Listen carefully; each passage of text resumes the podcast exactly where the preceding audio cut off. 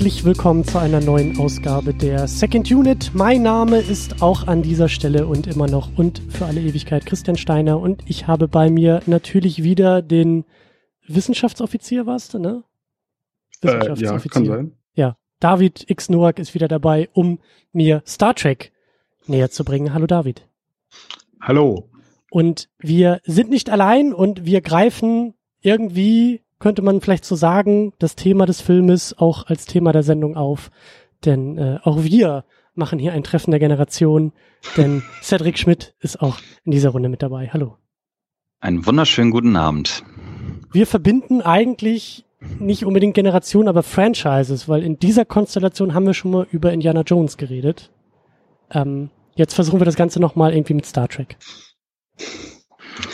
Ja, ich freue mich tatsächlich, äh, mit euch jetzt über den Film podcasten zu dürfen, äh, habe aber irgendwie jetzt mit äh, Bedenken an unseren letzten Podcast irgendwie das Gefühl, dass ich immer bei den Filmen mit Problemen in der Handlung äh, kommen darf. Aber das kommt wahrscheinlich noch zur Sprache. St stimmt. Ich möchte auch nicht, dass du das jetzt irgendwie falsch verstehst und äh, dass du jetzt irgendwie ähm, eine äh, ein, das irgendwie als Bestrafung oder so wahrnimmst, aber äh, tatsächlich äh, was, äh, ja.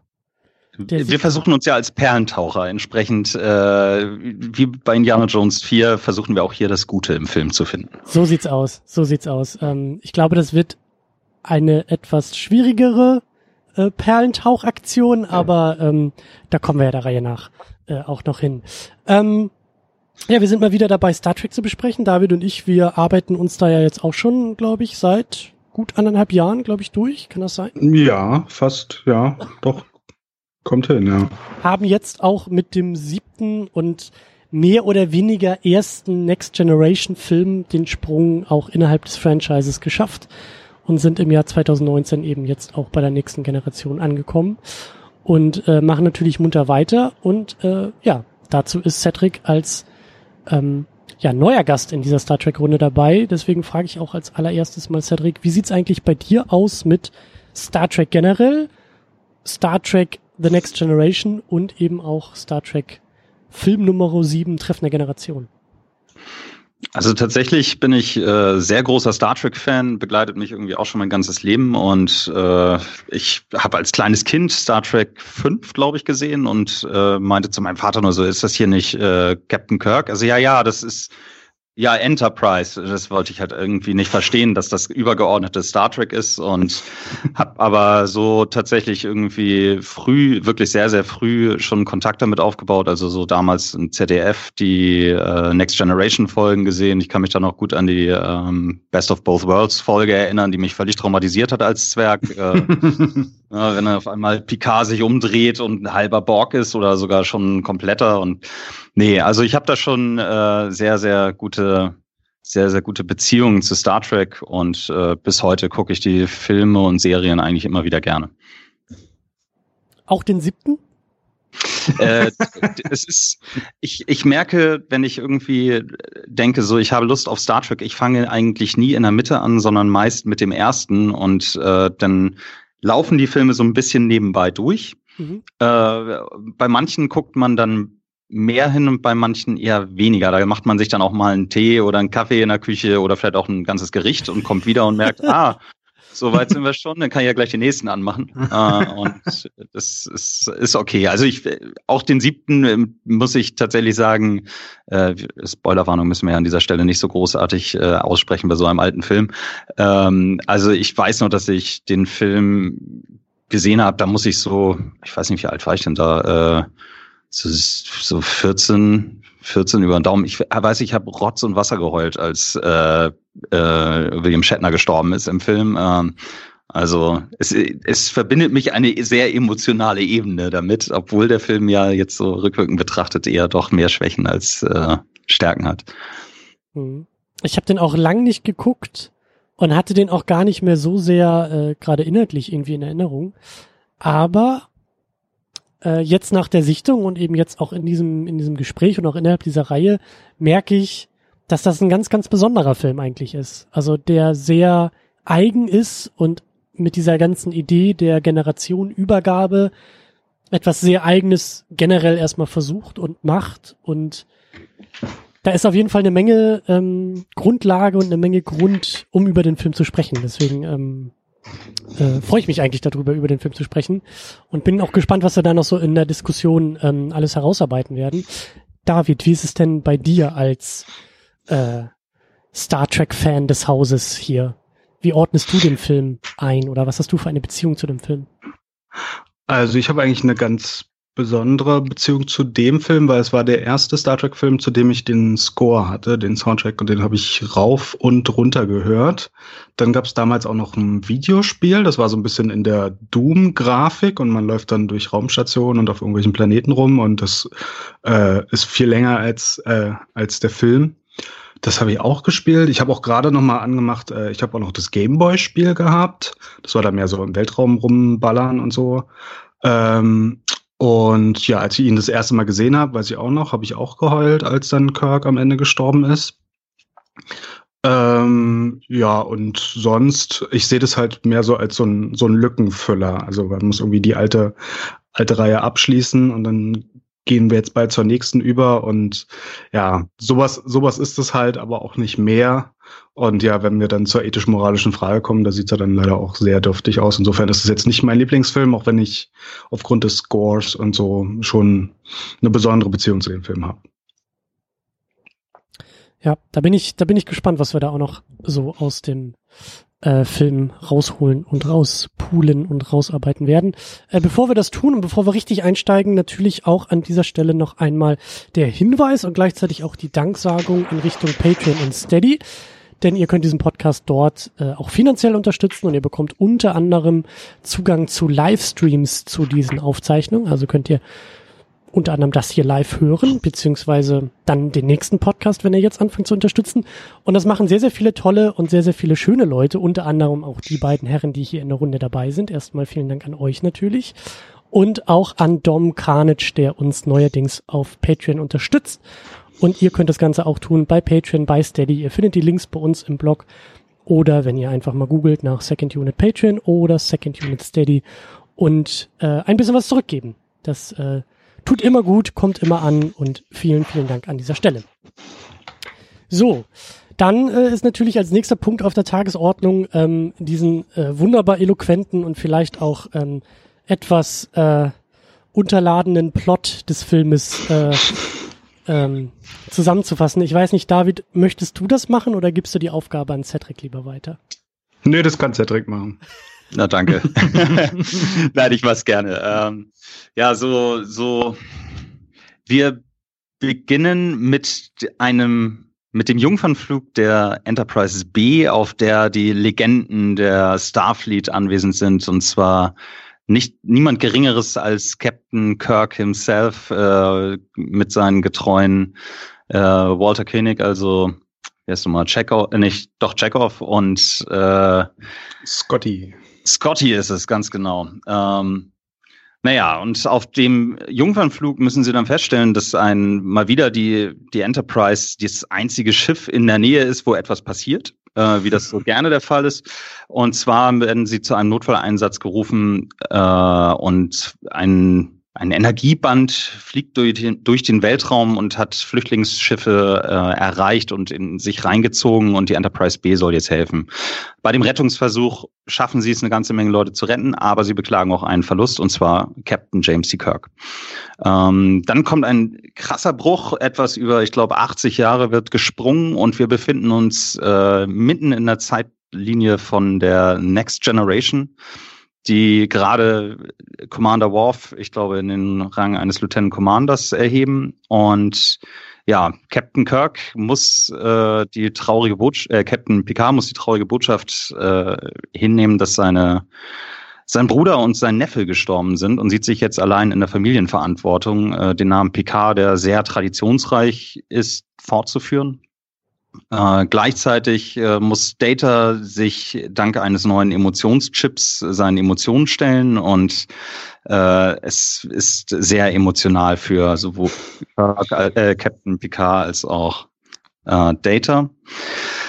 Anschließend werden sie, wird die Enterprise wieder zu einem Notfall gerufen und zwar gibt es einen Angriff auf eine Raumstation. Dort treffen sie auf den ähm, Wissenschaftler Dr. Soren, äh, der schon bei der Rettungsaktion der Enterprise B tatsächlich kurz auftauchte, und zwar als Geflüchteter. Ähm, und das ist, geht alles nicht so ganz mit rechten Dingen zu. Es wird relativ schnell klar, dass ähm, Soren seine eigenen Ziele verfolgt. Und zwar möchte er wieder in dieses Energieband zurück, was in Wirklichkeit eine, ein eine Traumwelt generiert, in der man quasi ewig leben kann und alles, was man haben möchte, sich wünschen kann, um dort drin zu leben.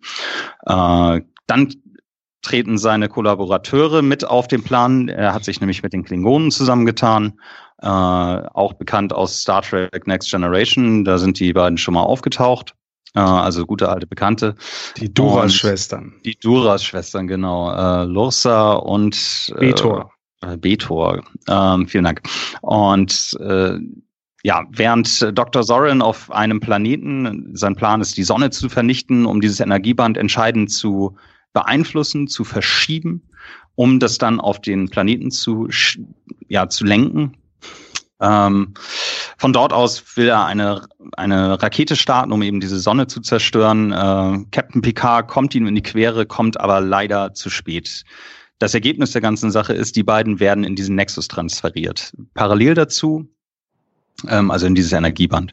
Äh, parallel dazu gerät die Enterprise in Konflikt mit den, ähm, mit den äh, Klingonen und wird massivst beschädigt und stürzt insgesamt oder mit der Untertassensektion dann auf den Planeten und wird durch die Explosion der Sonne komplett vernichtet. Im Nexus wiederum kriegt Picard alles, was er möchte. Eine komplette Familie. Er freut sich, dass er zig Kinder hat, sein Bruder und sein Neffe noch am Leben sind und eigentlich alles Schönes. Aber er stellt fest, dass sich das irgendwie vom Gefühl her nicht ganz richtig anfühlt. Und äh, auf einmal taucht ihm gegenüber Geinen auf, die damals auch bei dieser Rettungsaktion der Enterprise B mit bei war, äh, die ebenfalls einen Teil von sich im Nexus hinterlassen hat. Und sie sagt ihm, ja, dieser Nexus gibt alles was, was sie wollen. Und, ähm, und dann sagt er, ich brauche Hilfe, um irgendwie Soren aufzuhalten. Und äh, ja, und sie hat dann die richtige Idee, wer da helfen könnte. So, und äh, Captain Picard trifft in solch, trifft in diesen Momenten auf Captain Kirk, den er bittet, mit ihm zurückzukommen und Soren zu stoppen. Äh, leider zeigt er sich erst nicht unbedingt von seiner kooperativen Seite. lässt sich dann aber überreden, als er feststellt, dass diese ganze Traumwelt nicht ehrlich ist. Und die beiden gehen aus dem Nexus, stellen sich Soren, können ihn aufhalten und leider Gottes äh, stirbt Captain Picard während dieser Rettungstat. Äh, Kirk, verdammt, ich bin ja auch mal den Namen. Captain Kirk, Captain Kirk bei dieser Rettungstat.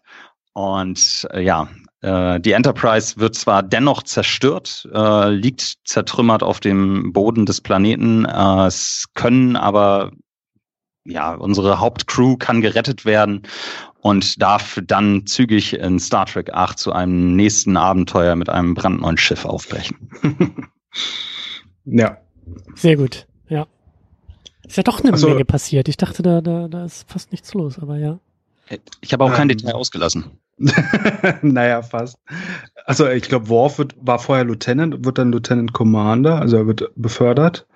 Ähm, und das Interessante ist, wenn man sich den Verlauf der Geschichte anguckt, also irgendwie hat man erst eine Viertelstunde die Enterprise B-Geschichte, dann ist so eine Dreiviertelstunde alles andere und dann ist eine Stunde lang der Showdown, wobei wir ja zweimal das mit die Klingonen greifen an und die Enterprise stürzt ab und so und ja, dann ist der Film vorbei. Aber wenn man sich so die Aktstruktur anguckt, dann denkt man sich auch so, oh, okay, äh, ab Minute, weiß nicht, 50 oder 60 äh, ist einfach nur noch die Endschlacht, beziehungsweise Stimmt. das, was dann im Nexus passiert. ja. ja. Äh, das ist wild. alte Männerkeilerei, die da passiert, ja. ja, das ist mir heute auch nochmal besonders aufgefallen. Vor allem Malcolm McDowell, dann äh, William Shatner und dann Patrick, ähm, Stewart, ja. Patrick Stewart zusammen da zu dritt auf der Brücke und dann schunkeln sie da so ein bisschen hin und her. äh, das ist äh, nicht zu vergleichen mit äh, der Action, die wir heutzutage in Star Trek-Filmen haben. Aber ja, ja. alte, alte Männer-Action. Alte Männer-Action, ja.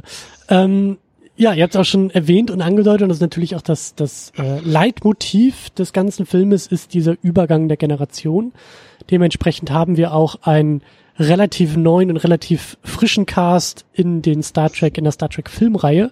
Angefangen natürlich bei Patrick Stewart als Picard, wir haben Jonathan Frakes als Riker, wir haben Brent Spiner als Data, LeVar Burton als Geordi, Michael Dorn als Worf, äh, Gates McFadden als äh, Beverly, sie ist glaube ich die Ärztin. Beverly Crusher. Ja. Sie ist die Ärztin, oder? Ja. Genau.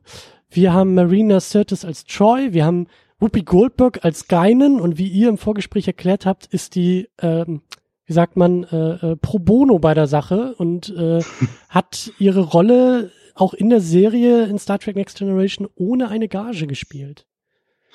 Ja, also da, da können wir auch, also Michael McDowell noch als, als Schurke Soren, das fehlt noch beim Cast, aber dann kann ich ja gleich zu der, zu der Serie oder zu der Produktion übergehen. Mhm. Ähm, also Whoopi Goldberg ist, glaube ich, in ihrer Kindheit vor allem durch Nichelle Nichols, also durch Uhura aus der Originalserie geprägt worden und wollte halt aus Überzeugung bei Star Trek The Next Generation mitspielen, was ja damals in Ende der 80er noch vollkommen untypisch war, dass ein großer Filmschauspieler oder eine große Filmschauspielerin dann in einer Fernsehserie und dann nicht mal in einer Network-Fernsehserie, sondern in einer Syndication-Fernsehserie, also einer Fernsehserie, die im Regionalfernsehen läuft, würde man sagen, dann so, so eine Nebenrolle hat. Ähm, und das hat sie gemacht, äh, hat dafür kein Geld genommen. Und bei dem Film hier war das genauso. Sie kommt weder in den Credits vor, am Anfang noch am Ende. Ähm, und sie hat auch kein Geld genommen. Sie war auch ähm, nicht gut informiert, kam nämlich beim Dreh an und dachte, Nichelle Nichols würde auftauchen, weil das jetzt das Treffen der Generation ist und die sowohl die alte als auch die neue Generation kommen. Ähm, ja, aber von der alten Generation waren nur ein paar alte weiße Männer da und nicht äh, Nichelle Nichols. Ähm, und das Interessante ist, in der Mitte der sechsten Staffel, also sieben Staffeln hat er Next Generation gehabt, informierte Rick Berman, das war ja einer von den zwei Leuten, die dann das Franchise übernommen haben nach dem Tod von Roddenberry, sowohl Brandon Braga, das war der andere, als auch Ronald D. Moore, einem erfahrenen Schreiberling, der dann später auch noch Battlestar Galactica gemacht hat. Äh, und ähm, ich weiß gar nicht, wo er jetzt ist, aber ich, achso doch, der hat, glaube ich, wieder eine neue Serie. Ähm, aber ähm, Berman hat Braga und D. Moore Ronald D. Moore informiert, dass die Oberen von Paramount beschlossen hätten, dass es zwei TNG-Filme geben soll. Also nach Star Trek 6, was wir ja so als den Abschluss der alten Generation gesehen haben, ähm, sollte es dann ein, zwei neue Filme geben. Die Produzenten des Films suchten sich David Carson als Regisseur aus.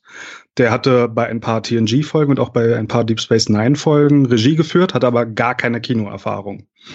Ähm, es war sein erster von insgesamt drei Kinofilmen, wobei der dritte nur so ein Limited Release hatte, also nur in ein paar Kinos auskam und in Deutschland, glaube ich, auch Direct to DVD. Es war so ein Wesley Snipes Actionfilm. So, also keine große äh, Filmkarriere. Ähm, und Carson hat aber, wie ich finde, die richtige Entscheidung getroffen, John A. Alonso als Director of Photography auszuwählen. Ähm, der hatte den gleichen Job nämlich schon bei Chinatown, Black Sunday und Scarface gehabt. Also das war durchaus ein erfahrener ähm, äh, Director of Photography. Und das Interessante ist noch, ähm, die Dreharbeiten des Films begannen am 28. März, sechs Monate vor Veröffentlichung des Films, also wieder kurz vor knapp, so wie bei den vergangenen Kinofilmen auch schon, dass das alles ganz schnell runtergerattert werden musste. Außerdem lief noch parallel The Next Generation, also es hat, glaube ich, erst im Mai 94 geendet. Und dann hatten die TNG-Leute, also nach ihrem letzten Drehtag der Serie, zehn Tage Urlaub und dann fingen die Dreharbeiten sofort für den Film an. Ähm, und die Filmcrew nebenbei hat ja den Film schon gedreht, aber erst halt die Enterprise B-Szenen und alle Szenen, in denen so die Hauptleute nicht vorkamen. Mhm. Und dann im November 94 kam der Film raus. Das ist wirklich knapp. Also. ja. Ähm, Krass. Genau, klär mich auch noch mal kurz auf. Ähm, wir sind im Jahr, ich glaube, 94 mit dem Film, also der Film ist 94 rausgekommen. Und du sagst, TNG war dann im Frühjahr auch schon beendet oder nur eine Staffel? Oder wie sind wir sozusagen im Vergleich der Serienproduktionszeitlinie und Filmproduktionszeitlinie? Wie, wie vergleicht sich das? Ja, also Next Generation war dann vorbei, da lief dann im, ich glaube im Mai war das, oder im, im Sommer zumindestens die letzte Folge All Good Things, Part 1 und 2 und damit war die Serie beendet normalerweise macht man ja dann die Sets auch kaputt. Wobei sie in diesem Fall die Sets dann noch für den Film weiter verwendet haben und dann kaputt gemacht haben. Ähm, parallel lief schon Deep Space Nine. Das war ja sozusagen das Spin-off, was auch mal ein bisschen was ausprobieren durfte. Das lief auch in Syndication, also auch im, im Regionalfernsehen der USA.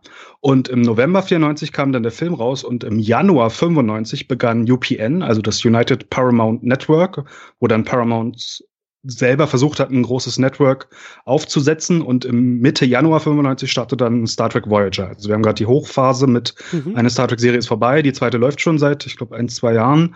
Ähm, und dann bringt halt Paramount seinen eigenen Sender und setzt halt wieder eine neue Star Trek Serie als Flaggschiff darauf, damit dann neue Leute über Star Trek zu diesem Sender kommen können. Also vielleicht muss man tatsächlich damit auch, oder vielleicht kann man damit auch den Plot erklären, weil diese Hochphase, wir sprachen im Vorgespräch einmal ja kurz drüber, der, der Film gibt einem ja überhaupt gar keine Möglichkeit, die Figuren am Anfang mhm. kennenzulernen. Man wird direkt ja. reingeworfen. Es wird vorausgesetzt, dass man diese Figuren kennt. Und äh, Star Trek Next Generation war ja nun mal zu der Zeit die Erfolgs erfolgreichste Sci-Fi-Serie überhaupt. Und äh, ja, das ist schon vermessen, wenn man sich das erlauben kann, zu sagen, hey, wir brauchen die nicht vorstellen, ihr kennt sie.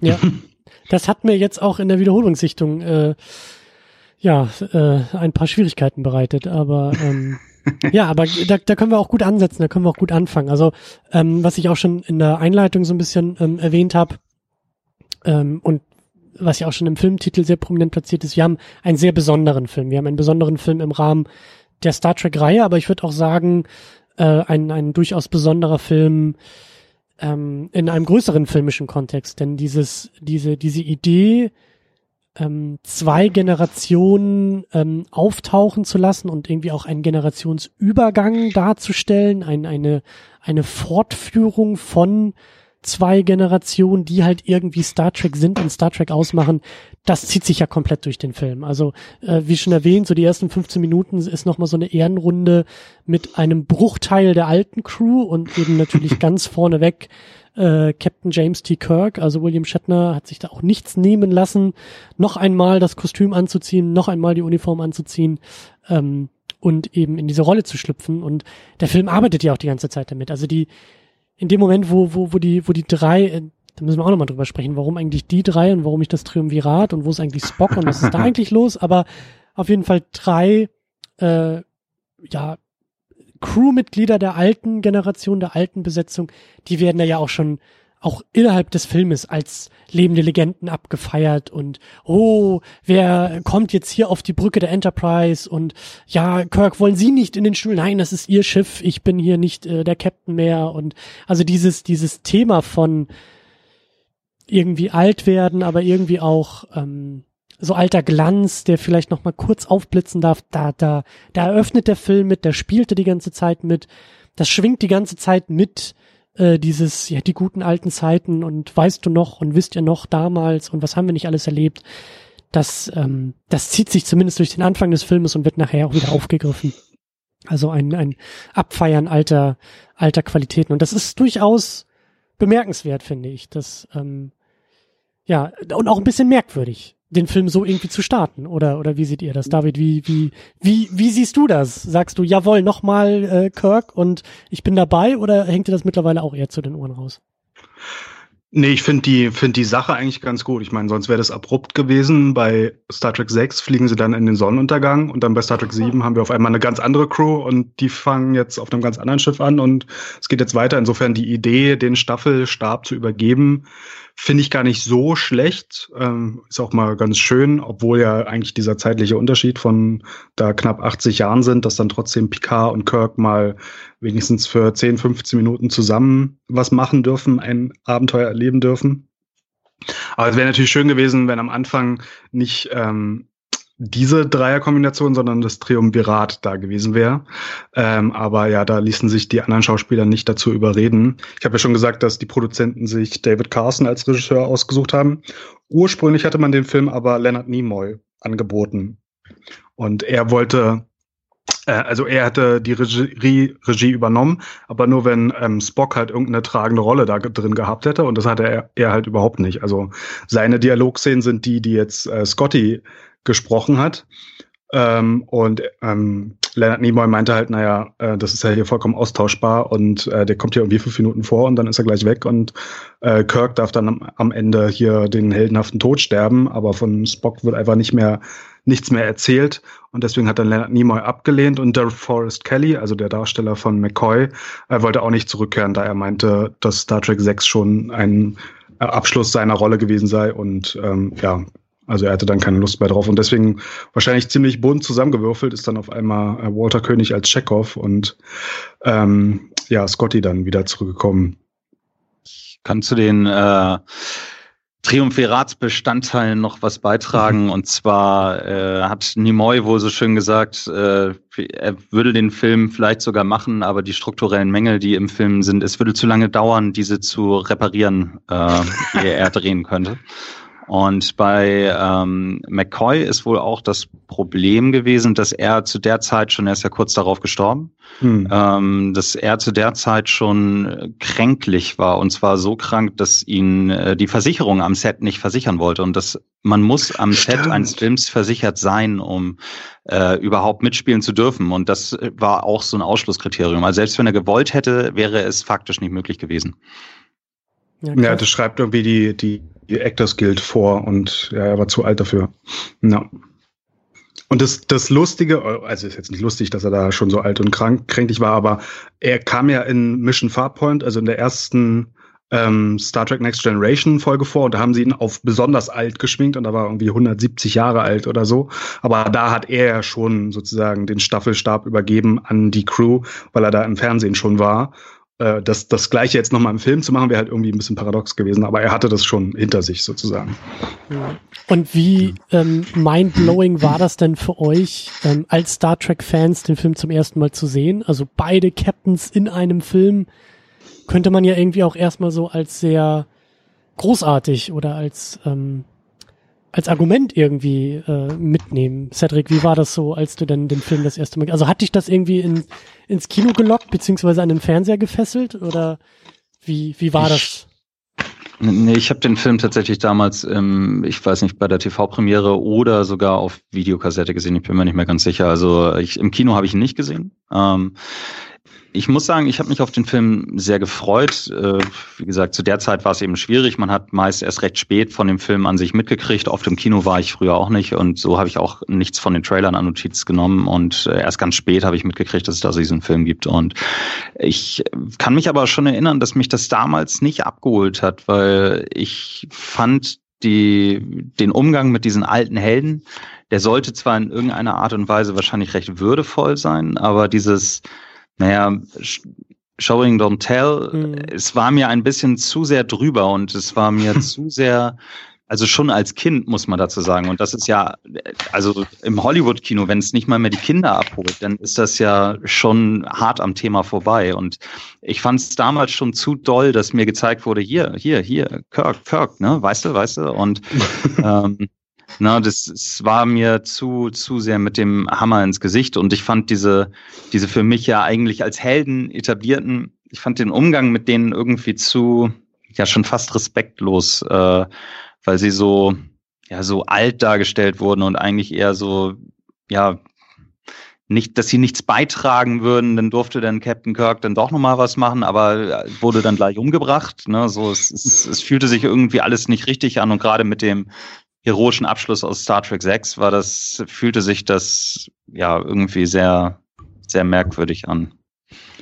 Also ich war ja damals 13 oder 14, als ich das gesehen habe und ich fand super. Also ich meine, Kirk ein allerletztes Mal noch zu sehen, so den, den Heldentod dann auch zu sterben, das wusste ich ja nicht vorher, aber das, das war schon klasse und ich fand auch das Plakat super. Also auf dem Plakat ist ja nur die Enterprise zu sehen und dann halt ein bisschen vom Gesicht von Picard und ein bisschen von Kirk und dann halt im deutschen Treffen der Generation und dachte ich so, ja geil, es gab jetzt irgendwie zwei große Crews und jetzt treffen sie nochmal zusammen und dürfen zusammen Abenteuer erleben. Also als Kind fand ich das klasse.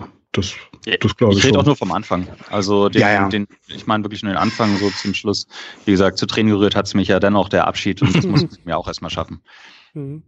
Äh, ich habe noch eine doofe Anfängerfrage, aber ist es wirklich so, dass TNG 78 Jahre oder knapp 80 Jahre später spielt?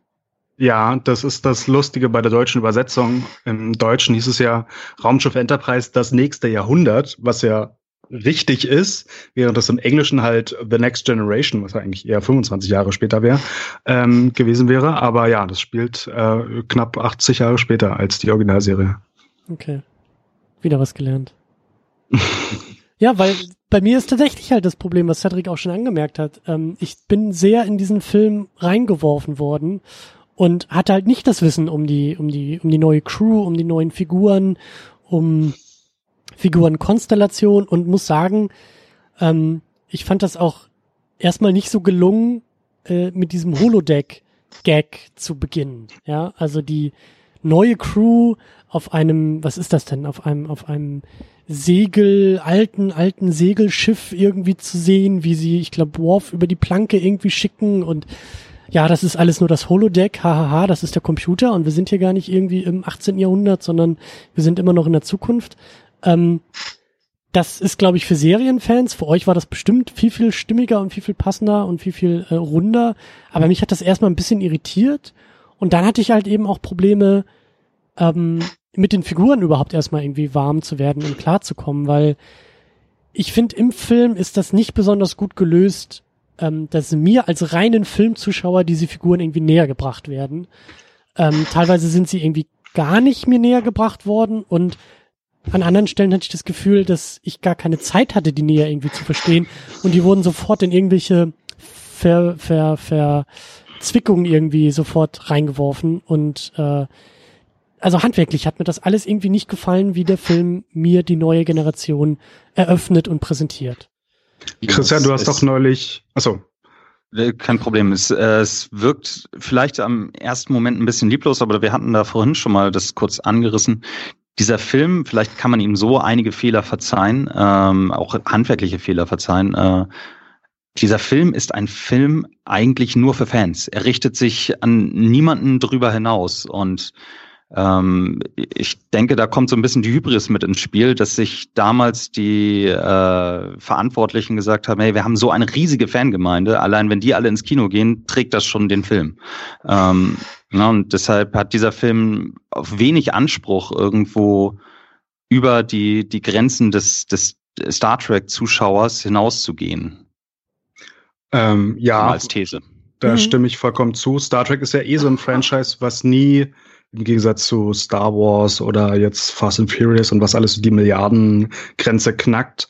Ähm, selbst Paramount hat jetzt bei den, pa äh, bei den Gageverhandlungen mit Chris Pine gesagt so, nee, Star Trek ist äh, nur so ein zweites, zweites Liga-Franchise und damals hatten sie wahrscheinlich auch gedacht, naja, wir haben hier im Fernsehen gerade alles abgeräumt, also die, die finale Folge All Good Things ähm, von ähm, von Star Trek Next Generation hat auch Dutzende Awards ähm, bekommen und das hieß, es ist die beste Folge der Serie und was für ein würdiger Abschluss und so. Und dann muss man sich vorstellen, okay, und dann ein halbes Jahr später kommt dann noch eine Folge, nur doppelt so lang, also oder, also war auch schon eine Doppelfolge, aber zwei Stunden lang und dann im Fernsehen, also auch noch mit einem größeren Budget. Insofern hat es so die undankbare Aufgabe, nach einer sehr guten Folge dann äh, noch eine Folge hinterher zu schieben und sie haben es halt wirklich nur wie so eine Folge gemacht. So, es kommen noch mal ein paar alte Recken und dann haben wir hier eine Story, die man auch in 45 Minuten erzählen könnte. Äh, nur halt mit ganz viel äh, Geballer noch und ein bisschen teureren Sets und so. Und zu dem Schiff noch, Christian, du hast auch neulich Last Samurai besprochen. Ja. Äh, ja hab, bei der Bildnachwirkung, ja. Ja, habe ich noch nicht gehört, aber das Schiff mit dem Tom Cruise oder Tom Cruise äh, Charakter ähm, von den USA nach Japan rübergefahren ist. Das war die Lady Washington. Und das Schiff, was wir da jetzt im Film gesehen haben, was jetzt im Film Enterprise hieß, hier im, im Holodeck, ähm, das ist die äh, das ist der Nachbau der Lady Washington. Also die liegt da irgendwo in Kalifornien, ist irgendwie so ein Museumsschiff. Ähm, die liegt da halt ähm, in irgendeinem Hafen und das haben sie genutzt. Mhm. Es ist übrigens auch das gleiche Schiff aus Fluch der Karibik 1, ist, ist da die Interceptor. ja. ja. Großartig, großartig. Also ich merke schon, das äh, Schiff ist einer der größeren Stars in dieser Besetzung. hätten, hätten wir vorhin auch noch mal erwähnen müssen. Ja, okay. Ähm, ja, aber also verstehe ich. Äh, so habe ich mir das auch gedacht. Also dass da ähm, eine eine deutliche ähm, Verlängerung der Serie jetzt in Kinoform stattfindet. Ähm, das habe ich mir dann auch gedacht. Ich ich finde es ein bisschen, ich finde es trotzdem ein bisschen ungelenk und ähm, ja, wie gesagt, für mich ähm, passieren dadurch auch einfach so, so ein paar ähm, oder kommen noch ein paar Probleme hinzu. Ich finde zum Beispiel die, die Geschichte rund um Data. Ja, also Data, der, der, was ist er denn? Er ist, er ist ein, ein, ein Androide, ein, eine, eine ja. Maschine, eine Menschmaschine irgendwie, eine künstliche Maschine, ein künstlicher Mensch. Und er kommt jetzt auf die Idee, sich so einen Emotionschip einzupflanzen, den er anscheinend irgendwie im Regal rumliegen hat und für besonders aufregende Tage aufgehoben hat und äh, den jetzt irgendwie einbaut. An sich eine sehr schöne, eine sehr charmante Idee, um aus dieser Figur ähm, noch mehr rauszuholen. Ich kann mir auch sehr gut vorstellen, dass hier äh, der Darsteller Brent Spiner auch gesagt hat, naja, also im großen Kino möchte ich vielleicht auch mal ein bisschen mehr spielen als einfach nur so dieses emotionslose Maschinenwesen. Ähm, und er hat auch an vielen Stellen eine Menge Spaß mit dieser mit diesem Chip und mit diesem ähm, mit diesem Overacting, was er da machen darf. Aber ich sitze davor als Zuschauer, wie gesagt, als als Filmzuschauer und komme da einfach nicht besonders mit weil ich kenne Data zwei Minuten und auf einmal hat er schon diesen Chip eingebaut, ähm, der ihn halt aus der Rolle fallen lässt. Und dieses aus der Rolle fallen lassen funktioniert natürlich am besten, wenn du ihn halt, weiß ich nicht, fünf, sechs Jahre vorher in der Serie gesehen hast. Wahrscheinlich wie viele Folgen? 200 Folgen oder so mit ihm zusammen. Sieben Jahre. Ja, also dieser, dieser Unterbau fehlt mir. Diese Vorgeschichte fehlt mir halt komplett. Und das, ähm, das fand ich als ein, als ein Beispiel für diese in meinen Augen nicht besonders kluge Entscheidung, das halt als Serienverlängerung zu sehen. Das ist für mich ein sehr deutliches Indiz dafür und ein Punkt, der halt für mich viel weniger und viel schlechter funktioniert als wahrscheinlich für euch. Deswegen. Na, für Fans der Serie war es ja so, dass sie sieben Jahre lang zugucken konnten, wie Data versucht hat, menschlicher zu werden ähm, aber halt nie wirklich ein Mensch wird. Und dann in dem ersten Film kriegt er dann den Chip und macht halt diesen Sprung. Also da ist es dann eine Weiterentwicklung, was dann bestimmt für Serienfans total interessant ist. Aber hier im Film, mir ist es auch nochmal aufgefallen, da sagt er einfach nur so, äh, ja, ich bin jetzt in einer Sackgasse ähm, in meiner Quest hier ein Mensch zu werden und das ist jetzt die nächste Stufe. Und dann setzt er sich diesen Chip ein. Sehr guter Punkt. Sehr guter Punkt, dass du das mal so deutlich sagst. Ich, mir ist es gar nicht aufgefallen, dass das seine persönliche Mission ist, äh, immer menschlicher zu werden. Den, ich weiß nicht, den Satz habe ich überhört. Das, das, das habe ich gar nicht mitgekriegt, dass das Teil seiner Figur ist. Weil, wie gesagt, diese Figur habe ich zwei Minuten gesehen und schon hat er diesen Chip. Ähm, das ist, das, das ist völlig an mir vorbeigegangen. Er ins Wasser schubsen und dann, äh, ja, und dann setzt er sich diesen Chip ein. Das ist wirklich in der zweiten oder dritten Szene, die er vorkommt, ja. Ja. Ja, es kommt alles schon sehr, sehr plötzlich, dass man ja die gesamte Serienvergangenheit oder sieben erfolgreiche Jahre irgendwie äh, quasi hingehalten wurde. Dafür sind zu viele Charakterentwicklungen zu prompt eigentlich in diesen Film reingepresst. Also der, der Captain, der ja sein Trauma damals durch die Borg hatte, aber ansonsten eigentlich eine sehr resolute Figur ist, kriegt auf einmal viel, viel mehr Hintergrund. Ähm, und eben diese Fragilität. Na, dazu dann eben äh, Brand Spiner oder Data, der sieben Jahre lang der, der Menschlichkeit nachrennt und jetzt auf einmal sagt, Mensch, jetzt schmeißen wir den Emotionschip rein. Der hat auch eine Serienvergangenheit, also der ist tatsächlich auch in der Serie als Vorgeschichte verankert. Also mhm. theoretisch müsste man eigentlich einen Supercut machen, wo man die ganzen Serienfolgen, die äh, ja zur, zur Exposition beitragen. Wenn man die noch mit reinkattet, dann hat man wahrscheinlich am Ende einen Fünf-Stunden-Film. Aber hat so, hat eben das, was du bemängelst, also dass man als Otto-Normal-Zuschauer nicht abgeholt wird. Ja, also im Grunde genommen ist die Serie, vielleicht muss man diesen Film nicht als Abschluss der Serie sehen, sondern eher die Serie als Riesenprolog für den Film. No. Mhm. Aber guter Punkt, weil das habe ich auch nicht so ganz verstanden. Äh, Picard. Picard ist mir auch nicht wirklich näher gebracht worden in dem Film und ich hatte aber das Gefühl, dass er schon gleich mehrere Sprünge irgendwie nach vorne oder zur Seite oder nach hinten auf jeden Fall in irgendeine Himmelsrichtung macht, die ich nicht so ganz nachvollziehen kann. Denn dieses, also klärt mich da gerne auf, aber ähm, ich, ich, wie gesagt, ich habe keine äh, Serie, keine, keine Episode gesehen. Das Wissen um Picard, was ich habe, stammt aus den Filmen und stammt auch eher von Leuten, die über die Filme reden oder die Filme kritisieren und sagen, das ist ja gar nicht der richtige Picard im Film. Deswegen, also ich habe so dieses Bild vor Augen, was du gerade gesagt hast, ja, mit diesem resoluten, mit diesem wohlüberlegten, philosophischen, klugen Picard, der lieber noch dreimal drüber nachdenkt, als einmal irgendwie die was Falsches zu sagen oder irgendwie die Faust zu heben oder sowas.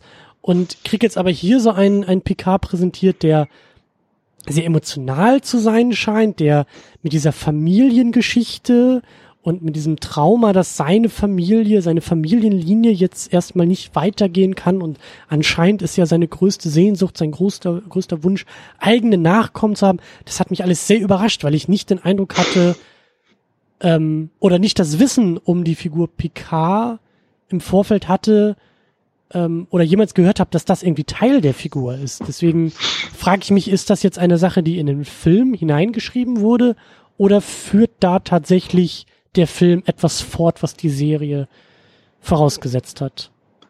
Also ähm, Sebastian von Trek, an Dieb Trek am Dienstag hat es mal gesagt, dass Picard vor allem am Anfang der Serie so der Philosophenkönig war. Also er stand halt in der Mitte der Brücke hat irgendwie rumphilosophiert und alle standen drumherum und haben ihn angehimmelt und es war so, oh, was du alles für Einsichten geben kannst und ist alles so interessant und er hat sich auch noch für Archäologie und für Geschichte und für sonst was interessiert und konnte immer überall seine klugen Worte dazu sagen und alle haben ihn angehimmelt. Dann später, als dann Roddenberrys Rolle in Star Trek Next Generation auch kleiner wurde, wurde das dann auch ein bisschen mehr Teamwork und er war einer von vielen und vielleicht schon so der Hauptdarsteller zusammen mit Data natürlich, aber ähm, die anderen haben auch so ein bisschen größere Rollen bekommen. Aber hier in den Filmen beginnt jetzt so ein absoluter Bruch. Also ähm, Mr. Plinkett hat es auch mal gesagt, so der, der Picard in den Filmen hat mit dem Picard in der Serie eigentlich nichts zu tun. Hier kriegen wir das gleich am Anfang mit, mit der Familie und dann ähm, ähm, ja, dann bläfft er auch äh, Riker an, so, ja, sie machen jetzt hier die Ermittlungen und informieren sie Starfleet und ist mir doch egal. Ich gehe jetzt hier in mein Zimmer ähm, und die einzigen Momente, wo er dann auch mal ein bisschen reflektierender wird, ist dann äh, mit Troy zusammen, wobei was ja auch das Einzige ist, was sie irgendwie in dem Film äh, zu tun hat. Ähm, und dann im nächsten Film wird er dann richtig zum alten John McClane. Also da darf er dann auch endlich seine Uniform ablegen und ein bisschen Muckis zeigen und so. Tanktop. Äh, ja, ja. Und dann bei der Aufstand, ja, da geht es so ein bisschen weiter, aber er ist dann irgendwie so mehr der Hauptdarsteller, während am Ende der Serie ist er eigentlich schon mehr so ähm, ein Teamwork war, aber hier sieht man dann schon, okay, Data ist irgendwie am wichtigsten zusammen mit Picard und alle anderen sind irgendwie so, ja, unter ferner liefen und die dürfen mal was sagen oder dürfen mal hier durchs Bild rennen oder äh, Beverly Crusher darf sich mal ins Wasser werfen lassen, aber sonst haben die alle nichts zu tun. Ähm, aber einerseits kristallisiert sich das so raus, dass wir zwei Hauptdarsteller haben und alle anderen sind egal. Andererseits macht halt Picard eine Wandlung durch, die man eigentlich so aus der Serie nicht kennt, soweit ich weiß. Ist vielleicht auch so das Problem. In der Serie war es einfach von Anfang an so konzeptioniert, wenn man an Captain Kirk damals denkt, der hat auch gerne mal Probleme mit der Haut rauf Methode äh, gelöst. Also wenn man da zum Beispiel an diesen großartigen Kampf mit den Gorn denkt, ähm, das ist so, der hat schon eher so diese Cowboy-Mentalität äh, gehabt, ne, dass man im schlimmsten Fall einfach auch mit Gewalt befriedet. Ähm, und naja, das auch. ist mehr Vorurteil als es. Ja, ja. Ja, auch. Ne? Also nicht nicht nur, aber oder lass es mich anders formulieren. Äh, Captain Kirk hatte auch eine starke physische Präsenz. Ja. Also und äh, die hat, die wurde in der Konzeption einfach für Next Generation aufgeteilt. Also den, den philosophischen Part hat äh, Picard übernommen, den, den physischen Part hat eigentlich immer Riker übernommen. Riker ist der, der auf Außenmissionen gegangen ist. Äh, Riker ist der, der eben auch die Frauen eher gekriegt hat. Also das war so diese, diese, dieser Gedankengang bei Kirk wurde eben ein bisschen aufgespalten. Der resolute Captain ist dann eben eher in Picard übergegangen und der, der Haulodri ist dann eher Riker geworden. Und hier haben wir jetzt wieder das Problem, dass wir eben diese beiden Figuren gegeneinander stellen, also Kirk und Picard. Mhm. Und auf einmal muss man, ja, wenn man sich Picard als halben Kirk vorstellt, so würde ich es mir zumindest erklären. Da muss man ihn irgendwie, um ihn gleichwertig erscheinen lassen zu können, ja irgendwie wieder komplettieren. Das heißt, man hat diese, diese physische Sache von Riker wieder in Picard reingepackt. Und in dem Moment ist Riker auch ein Stück weit ja ähm, überflüssig geworden. Und ich finde es, eigentlich macht es Sinn. Also man kann keine, von wie vielen Leuten reden wir hier? Sieben, sieben Hauptcharakteren aus der Serie. Äh, es wird schwer, so viele Menschen in einem Film mit genügend Screentime zu, zu bedenken. Und das das habe ich mir aber auch gedacht, ja. Das habe ich mir auch gedacht, dass es unfassbar schwer sein muss, weil in so einer Serie sieben Jahre und was weiß ich, wie viele Folgen, aber du kannst dich halt immer mal wieder im Rahmen einer Staffel kannst du mal eine Folge rausnehmen und sagen, das ist jetzt die Folge, die, das ist jetzt die, weiß ich nicht, die Crusher-Folge und kannst sie dann mal irgendwie ein bisschen in den Vordergrund holen und kannst mal eine Geschichte eher um sie herum erzählen oder mit ihr so im Fokus erzählen und dann hast du irgendwie zwei Folgen später dann auf einmal die, weiß ich nicht, die Data-Folge und drei Folgen später hast du dann eher die äh, äh eine Folge, Worf. in der vielleicht Geinen äh, ein bisschen wichtig ist. Also du kannst halt diese Schwerpunkte wunderbar im Rahmen von Staffeln und Folgen so ein bisschen verlagern. Aber bei einem Film hast du das Problem, dass halt, um ja auch irgendwie der Sache gerecht zu werden, auf einmal alle Figuren irgendwie auftauchen müssen. Und da dann irgendwie ein Gleichgewicht innerhalb eines Films zu finden, ist enorm schwer. Ja, und das äh, wurde hier eigentlich, wurde das, das tatsächlich war das eine gute Entscheidung im Vorwege zu sagen, okay, wir können nicht allen gerecht werden, wir müssen uns wenige Figuren rauspicken. Das Problem ist nur zu einem vernünftigen Charakter-Arc gehört irgendwie ein Start und den, der ist, verbirgt sich nun mal in der Serie ein Stück weit und, und hier wird einfach ne, gesagt, lebt damit und wir fangen eigentlich äh, schon bei 20 Prozent Charakter-Arc hier an. Mhm. Hm. Ja. Ja.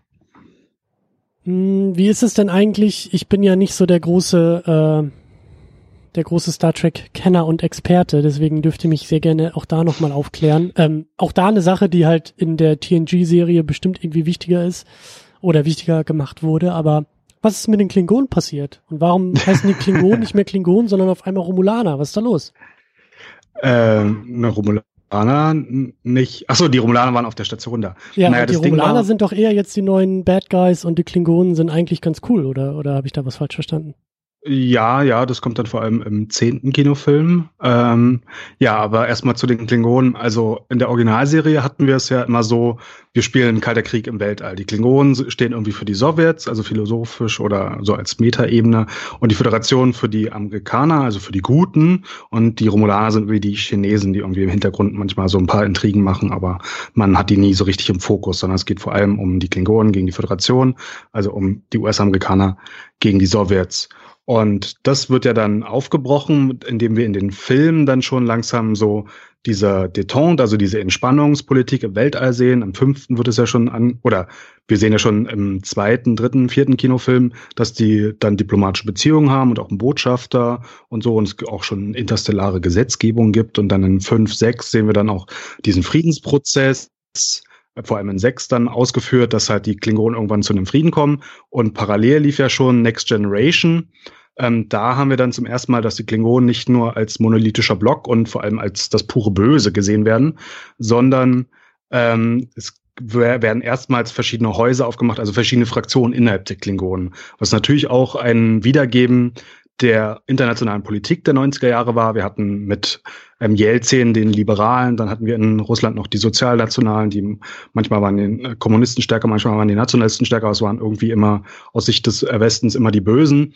Ähm, und in dem dann auf einmal in der klingonischen Innenpolitik die ganze Zeit rumgespielt wird und dann gibt's halt die, die Duras-Schwestern, die sich mit den Romulanern verbünden und irgendwie das klingonische Reich übernehmen wollen. Und dann gibt's halt Worf, der irgendwie von den Klingonen ausgestoßen wurde, da aber dann noch familiäre Verbindungen hat und sich dann äh, auch da immer wieder einmischt. Und auch Picard selber, der sich dann da immer einmischt. Also wir haben dann auf einmal klingonische Innenpolitik. Ähm, und hier als sozusagen Relikt davon sehen wir dann nochmal die Dora-Schwestern als die, die End- oder die absolut Bösen sozusagen aus der Star Trek-Serie, die immer gegen die Föderation war, egal wie die klingonische Innenpolitik gerade aussah. Und die dürfen jetzt hier nochmal gegen die Enterprise vorgehen. Und Soren sagt ja auch in einem Satz so, ja, und dann, wenn sie hier die Waffe haben, dann können sie hier ihren Plan, das klingonische Reich zu übernehmen, dann durchführen, so bla bla. Ähm, damit ist das dann komplett abgehandelt, aber mehr Kontext kriegen wir nicht. Ähm, und davon ist es sozusagen ein Erbe. Aber dazu muss man halt die sieben Staffeln oder wenigstens fünf Staffeln von Star Trek Next Generation kennen, um A, die, die Dora-Schwestern zu kennen und B, zu wissen, dass die ja eigentlich jetzt verbündet sind, weil Worf ist ja zum Beispiel auch schon auf der Brücke der Enterprise. Andererseits es aber auch ähm, Fraktionen gibt innerhalb vom Klingonischen Reich, äh, die nicht so gut zu sprechen sind auf die Föderation. Es fokussiert sich auf jeden Fall im Laufe der Zeit vom, vom puren Böse mehr auf die Hardliner, ne? die eben aus diesem alten Relikt rausbrechen und äh, überbleiben, um eben auch nicht mehr so stereotyp zu arbeiten und zu sagen, alle, alle sind böse, die Klingonen sind, sondern einfach auch zu zeigen, dass es da drin eben äh, ja, Hardliner-Extremisten gibt, die äh, ja nach etwas gieren, was einfach entweder nicht mehr existent ist, existent ist oder nie da war. Ja, das hätte man schön irgendwie am Anfang mit so einer Texttafel nochmal einblenden können. Aber naja, gut, ich meine, äh, anderes Franchise wahrscheinlich. Ähm, aber wo wir dabei sind, Fragen zu klären, ich mache einfach mal weiter.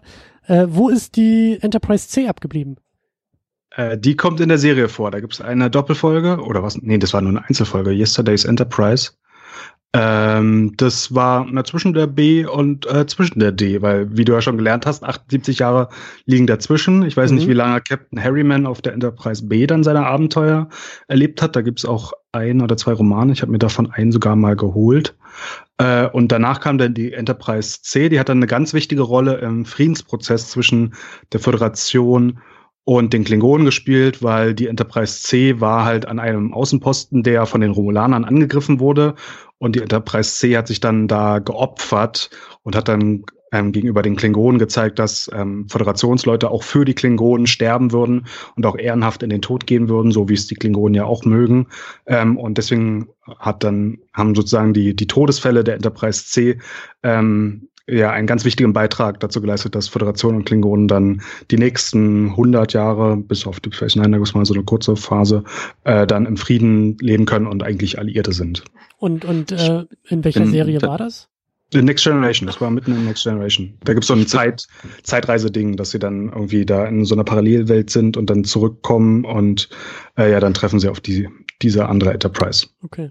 Und ich glaube, das ist auch gar nicht so spät gewesen. Ich glaube, das war schon die dritte Staffel oder sowas. Äh, es war recht früh in, den, in der Serie, äh, also verhältnismäßig früh natürlich. Und ich fand es damals schon ganz charmant, äh, also so richtig getraut haben sie sich nicht, weil es ja in diesem, diesem Zeitreisekontext war und ganz oft weiß man ja, was mit diesen Zeitreisekontexten passiert. Es wird am Ende irgendwie negiert oder ad absurdum geführt. So, aber hier haben sie dann ein ganz interessantes Parallelding aufgemacht. Äh, und zwar ist die Enterprise C von einer, von ich glaube sogar einem der ersten Captainen oder ja. Captains weiblicherseits Captain, äh, ja äh, befehligt worden, was eben auch ja, wenn man das wieder in die Zeit zurückdenkt, auch schon recht untypisch war. Also Star Trek hatte ja immer einen, einen gewissen Pioniergeist, Anspruch. Äh, der erste Kuss zwischen, zwischen einer schwarzen Frau und einem weißen Mann im Fernsehen äh, geht auf das Konto von Star Trek ähm, und solche Sachen. Also immer also gerade was Emanzipation angeht, haben sie auch immer versucht, sehr, sehr stark irgendwie in den Fokus zu treten. Und vielleicht war es einfach damals noch nicht die Zeit, dass irgendwie, vielleicht hatten sie auch Angst, sich das mit ihrer teilweise aus der männerdominierten Anhängerschaft zu verscherzen. Aber ich fand es damals schon sehr charmant, dass sie so früh gesagt haben, ja, hier Captain sein hat nichts mit männlich oder weiblich zu tun. Ne? So, das kann jeder uns war tatsächlich ganz schön. Bisschen tragisch, dass, dass, dass die Dame am Ende des Films, äh, am Ende der Folge stirbt und durch einen Mann ersetzt wird, aber das sei mal dahingestellt. Ähm, also das mit dem Kuss, das, das stimmt ja nicht ganz, da gab es noch was anderes, aber ja, im, im, in der breiten Masse war das der erste Kuss zwischen einer Schwarzen und einem Weißen. Ähm, und dann zu dem ähm, fortschrittlich sein, ja, der Anspruch war immer hoch, aber ich glaube, in der Rezeption war es dann auch immer fortschrittlicher, als es sich real dargestellt hat. Ähm, und wir hatten auch schon in einem Kinofilm jetzt eine Nebenrolle. Ich weiß nicht, ob es in vier oder fünf war. Ich hatte das auch erwähnt, Christian, im Podcast. Da hatten wir schon mal ein Raumschiff gesehen, der äh, mit einem weiblichen Captain. Das ist nur am Anfang, ich glaube, als die Sonde, wahrscheinlich war es in Star Trek 4, als die Sonde vorbeikam. Also da hatten wir schon mal einen weiblichen Captain, wenn auch nur für ein paar Minuten. Dann in der Serie, das war 1990, also muss dann dritte oder vierte Staffel gewesen sein. Also es war wirklich früh. Ähm, in Next Generation hatten wir dann auch einen Captain der Enterprise C. Und deswegen finde ich es dann wiederum auch schade, dass dann die Enterprise B, die ja jetzt äh, von der Ausstrahlungsreihenfolge danach ist, also wir waren ja schon mal weiter, was die Enterprise angeht, äh, dann wieder einen männlichen Captain hat, äh, den Captain Harryman. Aber ja, ich mag den Schauspieler, ja, jetzt ist es halt der geworden.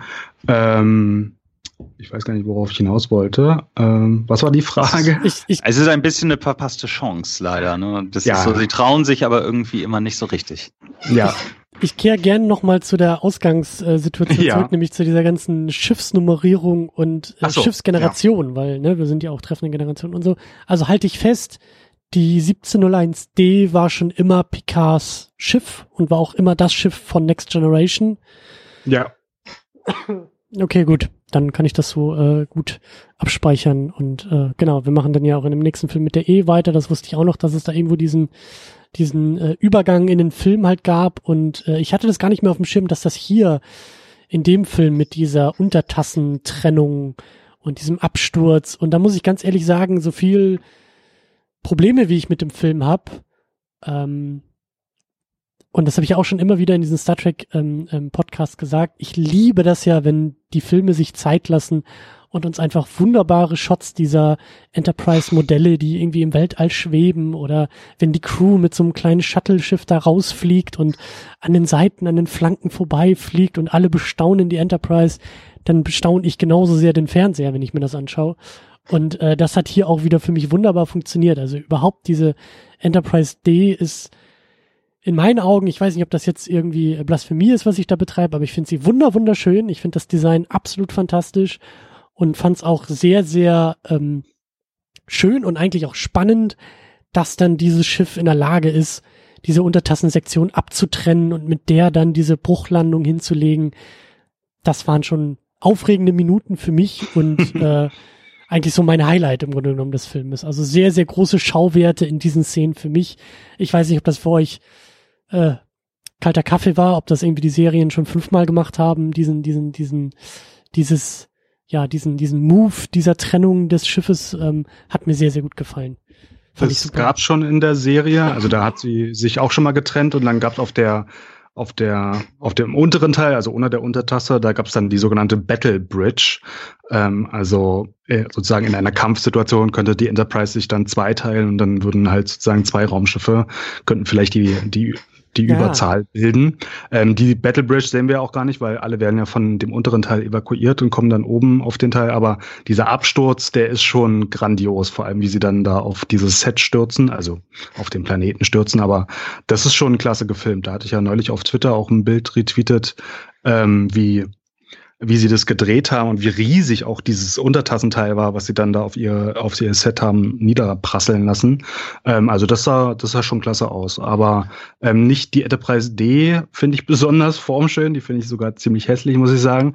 Aber mein Lieblings-Sternflotten-Raumschiff-Design haben wir auch in diesem Film und zwar die Enterprise B. Das ist mein, mein Lieblingsdesign passend zu den Uniformen, den roten Uniformen, die ich auch besonders mag. Und dann halt dieses Design, was so ein bisschen klobig ist, aber auch schon ein bisschen rund. Ähm, ja, das sehen wir auch nicht lange. Captain Harryman hat ja leider nicht so eine große Rolle, aber ähm, ja, das ist ja mein, mein Lieblings-Enterprise-Teil in diesem Film. Ja, ich äh, bin tatsächlich nicht so der ganz große Fan von der B. Das ist ja nun mal die Excelsior und ich dachte, als ich den das erste Mal sah, oh, Excelsior, kennt man, schade. äh, es war so wenig überraschend. Ähm, klar wurden die Schiffstypen ja immer wieder recycelt, aber und hier ist es ja auch das gleiche Modell, was einfach nur ein bisschen umgebaut wurde, ist halt Kosten zu sparen. Aber das fand ja. ich ein bisschen einfallslos. Ich hatte mir was Schönes erhofft. Ich finde tatsächlich die Enterprise C sehr schön auch ähm, aus der Serie. Da haben sie sich sehr viel Mühe gegeben, dieses Schiff irgendwie sehr schön darzustellen. Ähm, ich bin irgendwie auch großer Fan von der D. Meine Lieblings-Enterprise ist tatsächlich die, die Variante E, die im nächsten Film dann auftauchen wird. Ja, aber die ist auch sehr schön. Also die ist sehr schön, weil die einfach dieses stromlinienförmige hat, dieses leicht zusammengequetschte, nach hinten gezogene. ich habe mal gelesen, es würde aggressiver und nicht mehr wie so ein, wie so ein Forschungsschiff wirken. Äh, aber die Enterprise D gewinnt absolut durch diese Porträtierung im 16 zu 9 im Kinoformat oder ich weiß, es kann auch Cinemascope sein. Ähm, das ist schon, das ist schon geil, weil dieses Schiff ja einfach sehr, sehr breit gezogen ist. Und wenn man sich das dann von dem 4 zu 3 Format des Fernsehens irgendwie vorstellt, da ging es einfach ein bisschen unter. Aber jetzt durch diese, dieses Breitbild wirkt das Schiff einfach riesig. Also die Shots fand ich schon immer und finde ich auch bis heute noch wirklich gänsehautwürdig. Äh, gerade weil sie das Modell ja auch noch mal ein bisschen aufgepimpt haben, im Gegensatz zur Serie noch ein bisschen anders ausgeleuchtet haben. Sie wirkt düsterer ausgeleuchtet, aber das gefällt mir ungemein gut. Also gerade gerade auf der großen Leinwand hätte das Schiff eigentlich gerne meinerseits aus noch einen zweiten Auftritt haben dürfen in einem Kinofilm. Also meine DVD hat das Format 2,35 zu 1 Ähm, Anamorphic Widescreen steht da drauf. Und ja, wenn wir jetzt schon bei der Ausleuchtung und so sind, also wie die Enterprise auch von innen hier eingefangen ist, finde ich super. Es ist ein Unterschied wie Tag und Nacht zur Serie. In der Serie haben wir typisch 80er, 90er Jahre Fernsehen immer große ähm, Scheinwerfer an und alles ist immer super ausgeleuchtet und es wirkt nie Nacht weil es ist immer alles hell.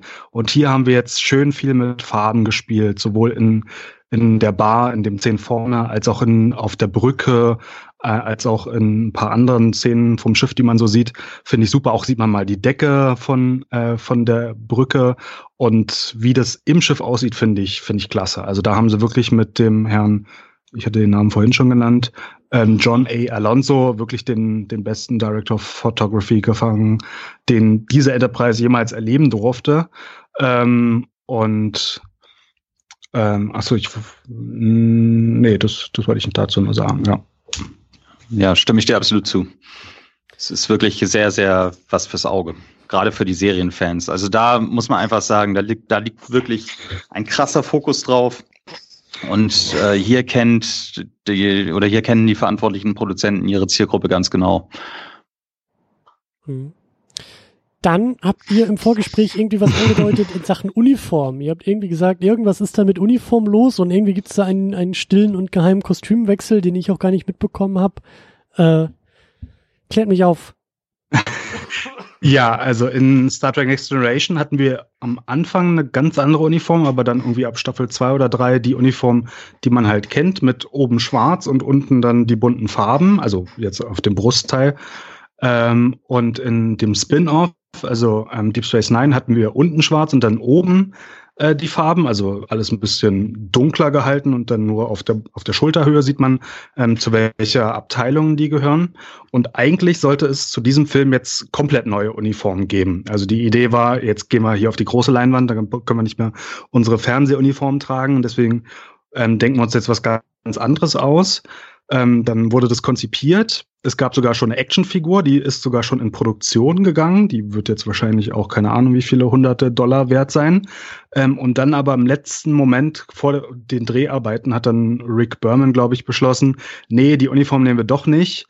Ähm, das wird jetzt alles weggeworfen. Wir nehmen doch wieder die alten Uniformen, beziehungsweise wir machen so einen Mix. Also es war eigentlich mehr aus der Not geboren. Und zwar haben ein paar Leute die alte Uniform getragen ein paar Leute haben dann die Uniform aus Deep Space Nine getragen, was dann sozusagen schon die neuere Uniform war, aber nicht die neueste, die eigentlich für den Film gedacht war.